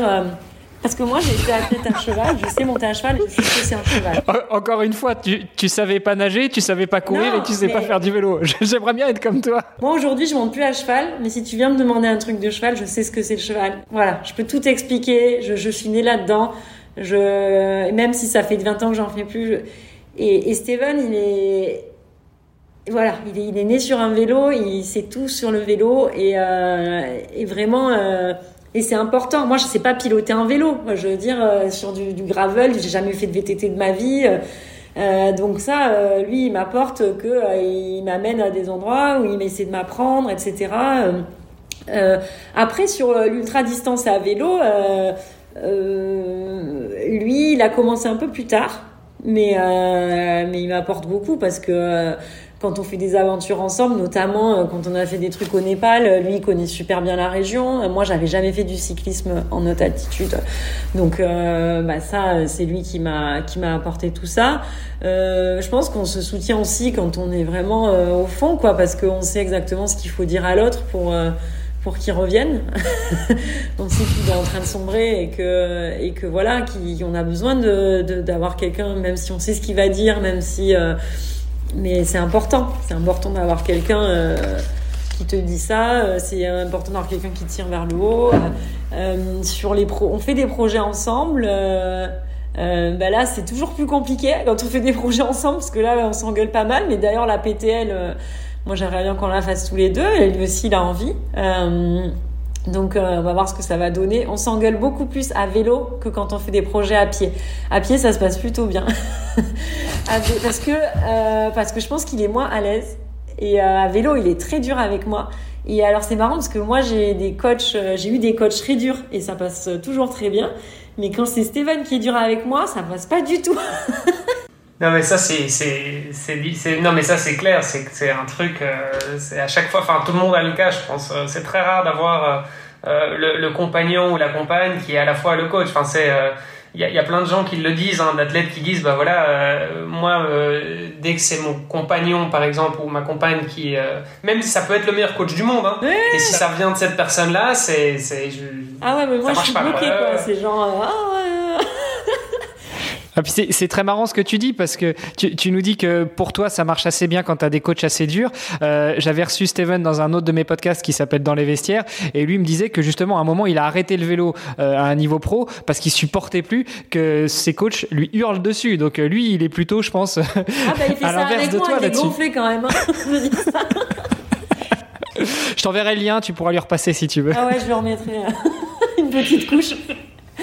Non, mais euh, ouais, ouais, il est très dur avec moi. Il est très dur avec moi, mais il est dur avec lui-même, en fait, Steven. Donc euh, voilà, il est comme ça. Et, euh... Bah, toi aussi, non, un petit peu? Ouais, enfin, ouais. quand même exigeante avec toi-même. Oui, mais je suis pas dure exigeante avec les autres. ah, d'accord. mais, mais du coup, bah, moi, j'aime bien aussi ce niveau d'exigence. Ça, c'est sûr que c'est bien. Mais c'est vrai qu'à vélo, qu'est-ce qu'on se dispute? Ça, c'est la folie. Et à pied, non. À pied, on se marre parce qu'en fait, je pense qu'à pied, on est tous les deux. Bah, pas forcément toujours euh, au top. Là, là, je pense qu'on a le plus rigolé, c'est quand on est parti faire le, le GR20, on dit allez, on le fait en 4 jours. Et Steven, lui, il l'avait déjà fait, donc il savait qu'on n'y arriverait pas. et moi, je dis mais non, c'est bon. et puis, bah, on avait 4 jours et demi, donc ça va quand même, sans assistance, sans rien, parce qu'il n'y avait pas les refuges. Mais on était morts, mais on était morts. et, là, voilà, là, on rigole bien, quoi. En général, à ce moment-là, c'est. C'est en toute détente parce que c'est des trucs où on se fait pas de pression et, et voilà. Mais et puis sur les projets, bah, souvent c'est moi qui lance les idées euh, puis après, il m'aide parce que lui, il sait euh, monter un projet en fait. Et moi, euh, moi, je, je sais pas quoi. Moi, je, suis juriste. Je fais, sais pas. C'est pas mon boulot de monter des aventures, monter des projets, euh, d'aller chercher des des gens pour euh, pour nous aider. ça, je je sais pas du tout faire. Je sais pas raconter les histoires. c'est pas trop mon truc. Euh, mais du coup, ça, euh, bah, il m'aide beaucoup parce que c'est, vrai qu'après, du coup, c'est intéressant aussi parce que ça, ça donne un sens au projet aussi. Quand tu le réfléchis, tu le conceptualises différemment, tu, tu le vois autrement. Donc ça, c'est, assez intéressant. Euh, donc ça, il m'apporte pas mal de trucs là-dessus aussi. Et, euh, et ouais, moi, c'est sûr que quand je fais une course et qu'il est pas là, euh, c'est sûr que j'ai besoin par téléphone qu'on communique, quoi. Mm. Et quand il fait ses, quand il a fait sa Northscape, euh, notamment, euh, là, c'était vraiment un suivi euh, minute par minute. Moi, j'ai pas dormi pendant dix jours, quoi. Euh, parce qu'en fait, cette course, bah, lui, il a fait donc la Northscape, qui est la course de, du lac de Garde au Cap Nord. c'est 4005 ou je sais plus, ou 5000, non? 4005, ouais. mais donc, en fait c'est la guerre en fait c'est une course qui c'est la guerre des nerfs c'est la guerre de psychologique. Et en fait la tête de course qu'on se rend pas compte c'est que la tête de course ils savent tous exactement où ils sont par rapport aux autres à quelle heure le mec devant il a bouffé est-ce qu'il a dormi est-ce qu'il a mangé des pâtes est-ce qu'il est fatigué est-ce que son vélo euh, il a changé la il a mis de l'huile dans sa chaîne quoi. C'est vraiment à ce point là quoi. Et euh, ils le savent euh, parce que tout se sait, qu'est-ce que tous ils ont euh, des assistants, enfin des assistants, tous ils ont besoin de communiquer pour savoir où ils sont sur les trackers, euh, si l'autre il n'a pas bougé pendant 10 minutes, et forcément euh, c'est hyper important dans la stratégie de course. Et, et je pense que quand tu es en tête d'une course comme ça, ça doit rendre vraiment fou. Quand tu as un mec au cul là et que tu es fatigué et que tu dis je peux pas m'arrêter, je peux pas dormir, parce que s'il me double, je suis en train de perdre mon podium ou je suis en train de perdre ma tête de course, là, c'est vraiment un autre niveau. Je sais pas si, en, par exemple, bah non, parce qu'en trail running, ils, regardent pas leur téléphone. Donc, euh, ils savent pas à combien de mecs il est derrière. Ils le savent au ravito mais ils le savent pas en continu. Alors que euh, en, ultra, ils ont leur téléphone et donc ils peuvent savoir en continu où sont les autres. Et, puis, euh, faut quand même rajouter que Steven, c'est le seul cycliste au monde qui te fait des stories toute la journée sur le vélo. Ah, tout, le temps, tout, le temps, tout le temps, ouais, ça, c'est sa raison de dire que c'est le seul au monde. Mais lui, il, fait, il pourrait manger sur son vélo, dormir, euh, ça manger une pizza, cuisiner, il peut tout faire sur son vélo. c'est hallucinant, hallucinant. Mais moi, je fais ça, je finis dans le, dans le fossé, quoi.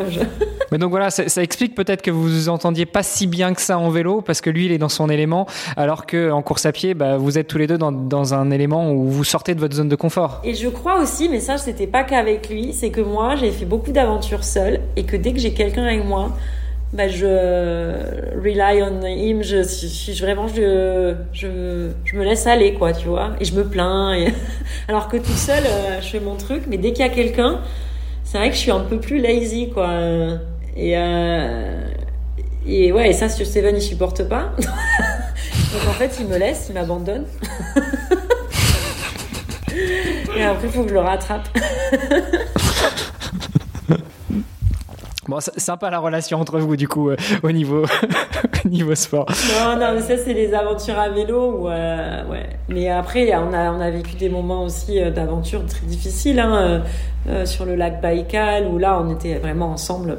C'était vraiment du début à la fin. Et, et c'était notre première vraie aventure dans le froid bah, de Sibérie.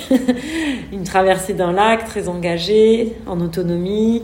Euh, dans, la merde totale parce qu'en fait on s'est retrouvé avec des vélos alors qu'il y avait un mètre de neige.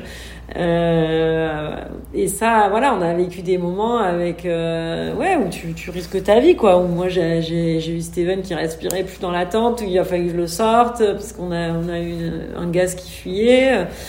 Euh, Steven qui tombe dans la glace, où là, je me dis c'est fini. et, et ouais, et, on a vécu des moments vraiment forts, quoi. Ouais. Et là, pour le coup, on est vraiment soudés et on cherche des solutions ensemble. Et euh, en fait, plus t'es dans la merde.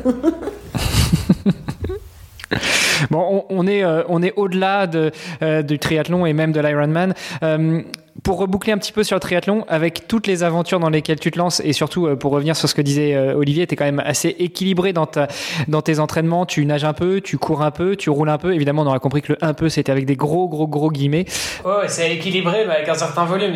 D'ailleurs, juste, ah, excuse-moi, je t'interromps, Armano, mais ça, ça représente combien d'heures d'entraînement en moyenne bah, Moi, je m'entraîne plus du tout comme l'enduroman, je m'entraîne des 40 heures par semaine. C'est fini, ça, ce temps-là. Quand je faisais des Ironman, je m'entraînais 20 heures. Et là, je pense qu'on est encore sur ce même euh, volume. Okay. Ça dépend du week-end que je fais, si tu veux. Mais bon, je fais 2-3 heures par jour, quoi, on va dire.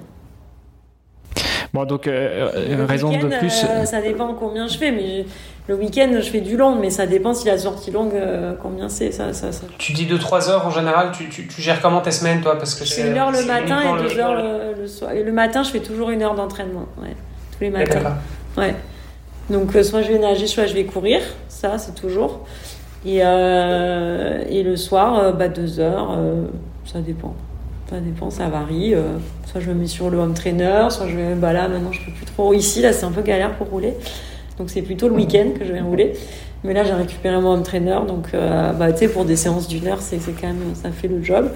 et je fais quand même pas mal de PPG.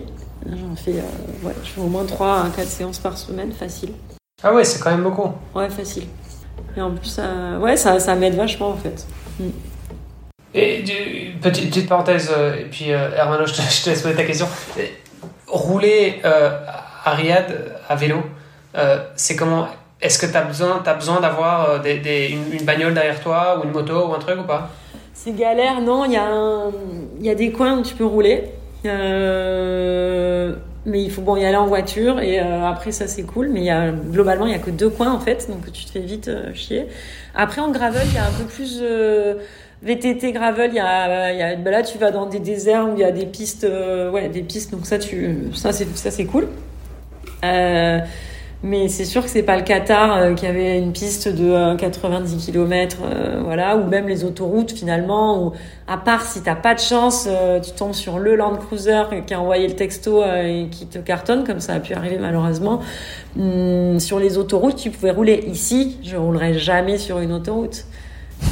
je pense que je pense qu'il y a même des gens qui le feraient volontairement, tu vois. Donc non, ici malheureusement c'est pas possible. Okay. Donc, euh, mais il y a deux trois endroits où tu peux rouler. Mais ouais, je la semaine, ben là, moi j'ai ménagé. Si si, je roulais quand même. Il y avait un endroit où je roulais même le matin. Euh, mais c'est pas pas mal de dodan et tout, donc pas trop pas trop top top. Moi, c'est vraiment mmh. pas l'idéal, Riyad. Euh, mais c'est comme ça. Non, parce qu'il y a quand même il y a, il y a, des villes comme ça qui sont qui sont vraiment difficiles. Enfin, moi j'ai vécu un petit peu au Pérou par exemple à Lima. Ouais. Euh, et Lima, enfin, c'est impossible. Je vivais au bord de la mer. Et en fait, pour sortir de la ville, bah, c'est l'horreur. Enfin, tu t'oublies. Ah ouais. euh, et en fait, le seul endroit où il y avait moyen de rouler, c'était euh, l'autoroute en bord de mer. Et euh, mais sauf que comme c'est l'autoroute, bah, en journée c'est mort parce que les voitures roulent trop vite. Euh, et donc le seul moyen d'aller rouler, c'est euh, tu démarres vers 4 heures du matin et tu roules de, de 4 à 6 heures euh, en semaine le matin euh, avec une bagnole derrière toi pour être sûr que t'es pas bah, bourré euh, je crois. Tu vois au Qatar on avait toujours des bagnoles d'assistance. moi non, mais les gens en ont toujours. ici ben, je pense que ça doit pouvoir se faire parce que, mais le truc c'est que les endroits où les gens roulent, il n'y a pas besoin parce qu'il n'y a pas de voiture. Euh, mais ouais, ouais, moi je, je trouve ça bien d'avoir une voiture d'assistance, mais ça veut dire qu'il faut rouler avec les groupes. Euh, etc. Ouais, et puis c'est un coût aussi. Enfin, c'est tu dois payer quelqu'un. Ouais, euh, ouais qui, bon, voilà, qui... si t'es un groupe, c'est rien du tout. Mais si t'es solo, ben là, notamment, mon projet que je veux faire en traversant l'Arabie, c'est sûr que ça va pas être un projet en autonomie. Hein. Ça, c'est sûr que j'aurai une voiture derrière moi. Ouais, et puis bon, ici, il y a le truc, c'est que voilà, t'es. Alors, Riyad, ça va, mais euh, je, je, reste une fille sur un vélo, quoi. Et, euh, y a, et les gens, ils sont tellement curieux qu'ils s'arrêtent tous, ils me prennent en vidéo. Euh, c'est de la curiosité. C'est pas. Je pense qu'il m'arriverait rien. Mais il y a des moments où. tu sais pas, quoi. Mmh.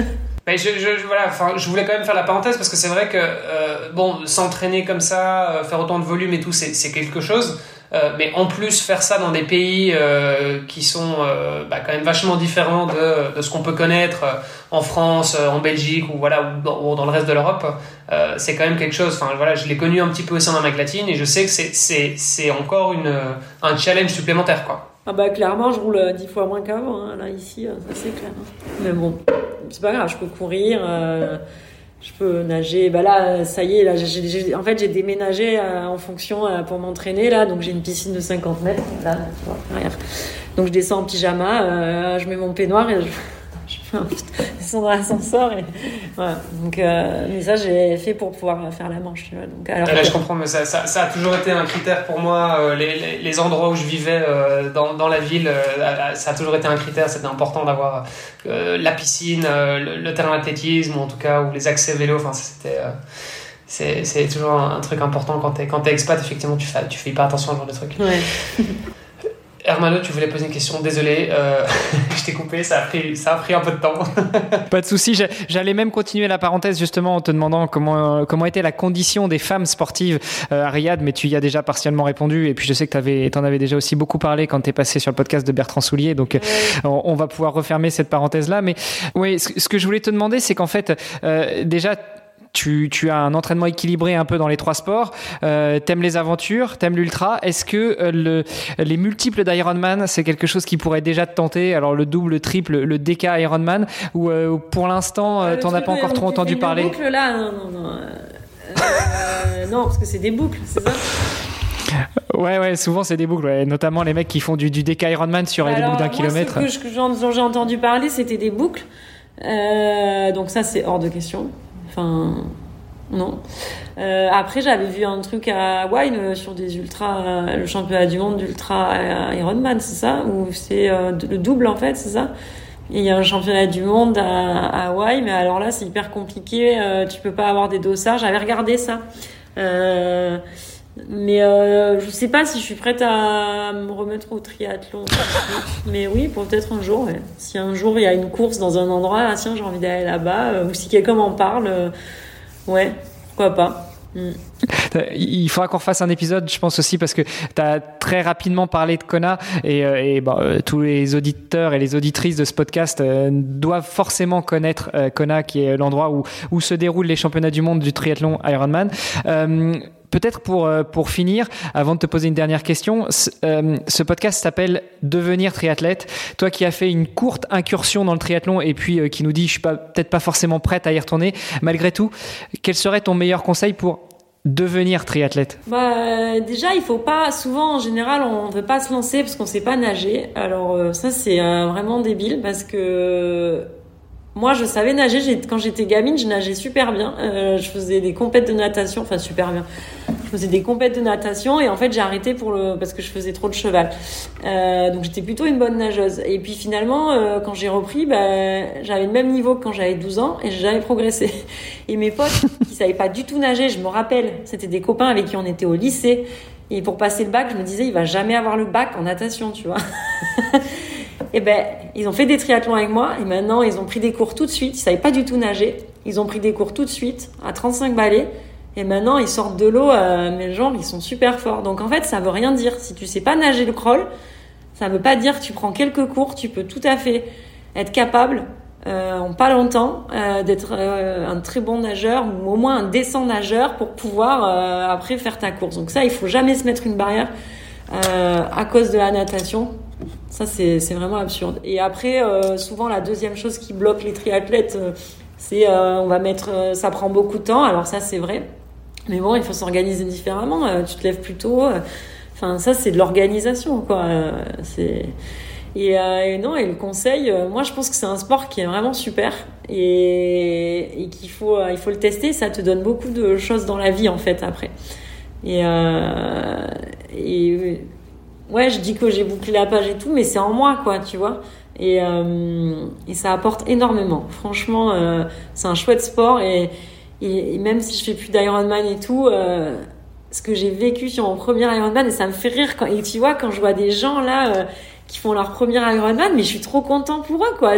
J'ai l'impression de vivre avec eux parce que je trouve ça incroyable et je sais ce qu'ils ont vécu et, et c'est beau, quoi. Franchement, et ça te, ça t'ouvre plein de choses après dans la vie. Euh, merci beaucoup pour, euh, ce, ton retour, pour euh, tes explications, pour tout le temps qu'on a passé ensemble. Je te préviens déjà tout de suite, on a explosé tous les compteurs. Hein. Là, Olivier, je crois que c'est notre épisode le plus long. dans 10 minutes, ça fera 2 heures.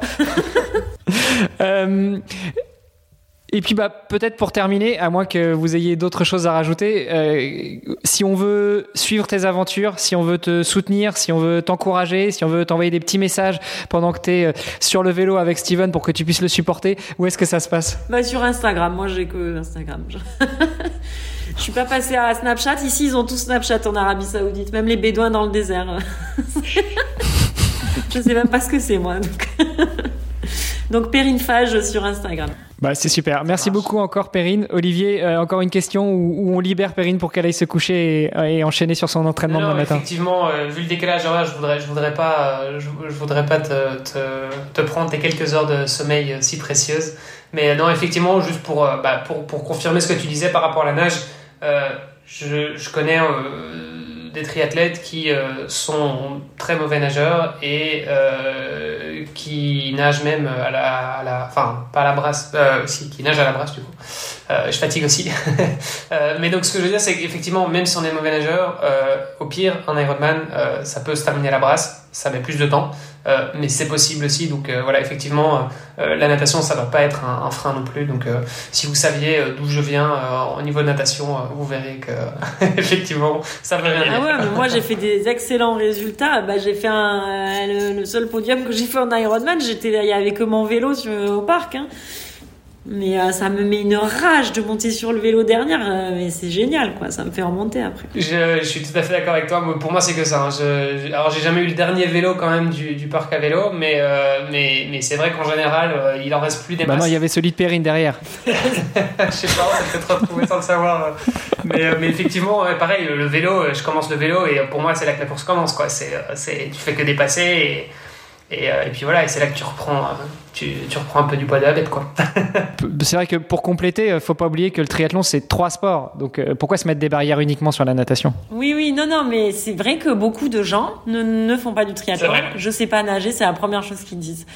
Et soit vous vous y mettez, vous prenez des cours et franchement on peut progresser très vite soit euh, bah, c'est perdu pour vous, mais vous pouvez quand même sortir de l'eau à un moment donné, et, comme moi, hein, je nagerai jamais vite, et, et, vous pouvez quand même sortir de l'eau, et, et, voilà, et c'est pas parce que vous avez perdu 10 minutes, ça se rattrape très rapidement 10 minutes. Hein. Euh, déjà, apprenez à courir, parce que les triathlètes, on sait pas très bien courir, enfin ça dépend lesquels, mais en fait, il y a beaucoup à gagner sur la course à pied, je pense. Euh, et bon, et le vélo aussi, hein. Mais euh... non, la course à pied, il y a quand même vachement à gagner. Hein. Non, mais bien sûr, bah c'est là, c'est sur la course à pied que ça se, que ça se gagne euh, en général en triathlon. Enfin, je sais pas, mais en tout cas, euh, perdre 10 minutes en natation, euh, c'est pas la mort. Enfin, bon, on parle pas de ceux qui. Enfin, là, on parle pas du top 10, mais perdre 10 minutes, c'est pas la mort. Hein. Même, mais même pour des, pour des age groupers, 10 minutes, ça se remonte facilement, pour, même pour être en tête de course. Hein. Enfin, dans, dans le podium, en tout cas. Chez les filles, pas chez les hommes. Vous, les hommes, ça va beaucoup plus vite.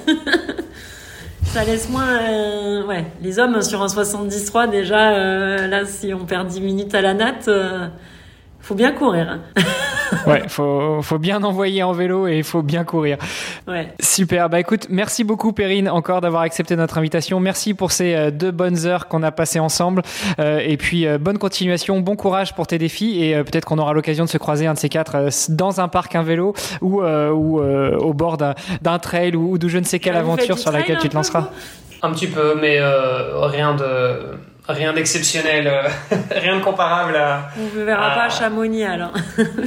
Non, euh, bah on a été, euh, on nous a, on nous a proposé, euh, on nous a proposé de venir justement pour le TMB. Je crois que c'est sur l'année prochaine. C'était Blaise Dubois de la clinique du coureur qui nous, qui nous proposait de passer. Donc, donc voilà, peut-être que ça se mettra, on verra. Ah, c'est un, un, grand moment, hein. ouais, c'est une belle. Ouais, non, ça serait bah, quelque chose effectivement. Je pense que c'est sur la bucket list. C'est effectivement. Franchement, n'importe quelle course, hein, c'est l'ambiance la semaine, c'est ouais Non, non, mais j'en ai fait, j'en ai fait un petit peu. Effectivement, je, je, je trouve ça très chouette. Et c'est vrai que, euh, enfin, je veux pas relancer le truc, mais par rapport à ce que tu disais tout à l'heure, par rapport euh, au cyclisme, parce que c'est vrai que moi, je viens plus du vélo aussi. Euh, c'est vrai que c'est une autre ambiance. Euh, tu es sur un, tu sois même sur un triathlon ou sur une course cycliste, c'est pas du tout la même ambiance. Euh, une course cycliste, tu sens la tension, les gens sont nerveux. Euh, le triathlète, il est pas nerveux, il est, il est cool. Enfin, tu vois, il est, il est dans son truc, il suit ses allures et voilà. Euh, mais t'as pas ce, stress de la, course cycliste où t'es dans le peloton, tu peux, tu peux, tu peux tomber d'un moment à l'autre. Enfin, t'as as beaucoup plus d'adrénaline en fait dans un, dans un, dans un peloton de, vélo. Euh, et effectivement, et les gens s'insultent, mais c'est systématique. Enfin, j'ai pas fait une course vélo où, où, où, qu'on rentrait dans le peloton, les gens s'insultent pas parce que, parce que ça se pousse, ça, ça, ça pousse des coudes, etc. Et, effectivement, tu as cette tension, même si les gens sont au final, ils sont bienveillants, on, arrive, on, traverse la, la, ligne d'arrivée, et voilà, et, on, est, on est tous copains, mais, mais effectivement, tu as une tension de malade euh, sur le vélo que tu vas pas forcément retrouver sur, sur, sur d'autres, euh, enfin, sur le triathlon. Et le trail, c'est encore autre chose, c'est ah encore, le plus, trail, encore plus bon enfant. Tu prends le départ de l'UTMB, T'as euh, combien on est Je sais pas, 2000 je crois. T'as que des voilà des, des, des, mecs de 45 ans qui ont un boulot machin et, euh, et qui se chient dessus parce qu'ils se disent j'ai peur je vais faire toute la boucle et je dois revenir et c'est fabuleux quoi c'est c'est vraiment très rigolo ouais euh, non mais c'est c'est des ambiances complètement différentes effectivement puis de toute façon, il faudra qu'on aille faire un tour à l'UTMB, un de ces quatre, parce que maintenant l'UTMB fait partie du groupe Ironman. Donc euh, pour devenir triathlète, il va falloir qu'on y aille. Yes, bah tout ça, ça, ça, ça, ça, euh, ça converge. Hein. Enfin, je veux dire, au final, euh, effectivement, il y a énormément de triathlètes qui passent sur le trail. Euh, c'est voilà, au final, c'est, je pense c'est des disciplines qui sont un petit peu différentes, mais, euh, mais, mais qui, euh, qui, ont tendance à être de, plus en plus complémentaires. On voit le gravel qui se développe énormément aussi. Euh, T'as pas mal de pros hein, qui, qui switchent là. Hein. Bah, quand tu vois David Hoss ou là il y avait Mike sur la diagonale, c'est ouais, c'est marrant. Cédric, Fleurton. Oui, voilà. Et ouais. ouais. Bah, c'est souvent des très bons coureurs aussi. Hein, ouais. Euh, et puis euh, Yann Frodeno là, qui était sur une, euh, ah un triathlon gravel. Euh, ah bah ouais, avec la chemise, trail, là, la chemise hipster et tout quoi. Voilà, exactement. voilà, exactement voilà. Genre, bon, au final, il a, je pense que tout, hein. tout, ça, ça se... Ouais. non, mais tout ça, ça se mélange un petit peu. Et puis au final, voilà, ça fait un peu partie d'une d'une philosophie, d'un voilà, mode de vie, c'est le, ouais, c'est le sport d'endurance. Euh, je vais te dire que le gravel et l'ultracyclisme, ils font semblant d'être cool avec des chemises de hipster, mais les courses, c'est une ambiance, il y a toujours des histoires. Et il y a, il y a une salle, enfin, les gens aiment pas que je dise ça, mais moi je trouve qu'il y a une sale mentalité parce qu'il y a toujours des histoires. Des histoires de il y a tricherie, il y a pas de tricherie, machin. Et toujours des histoires. Et finalement, c'est le milieu qui a l'air le plus cool et qui est pas forcément le plus cool. c'est pas pour balancer, mais quand même.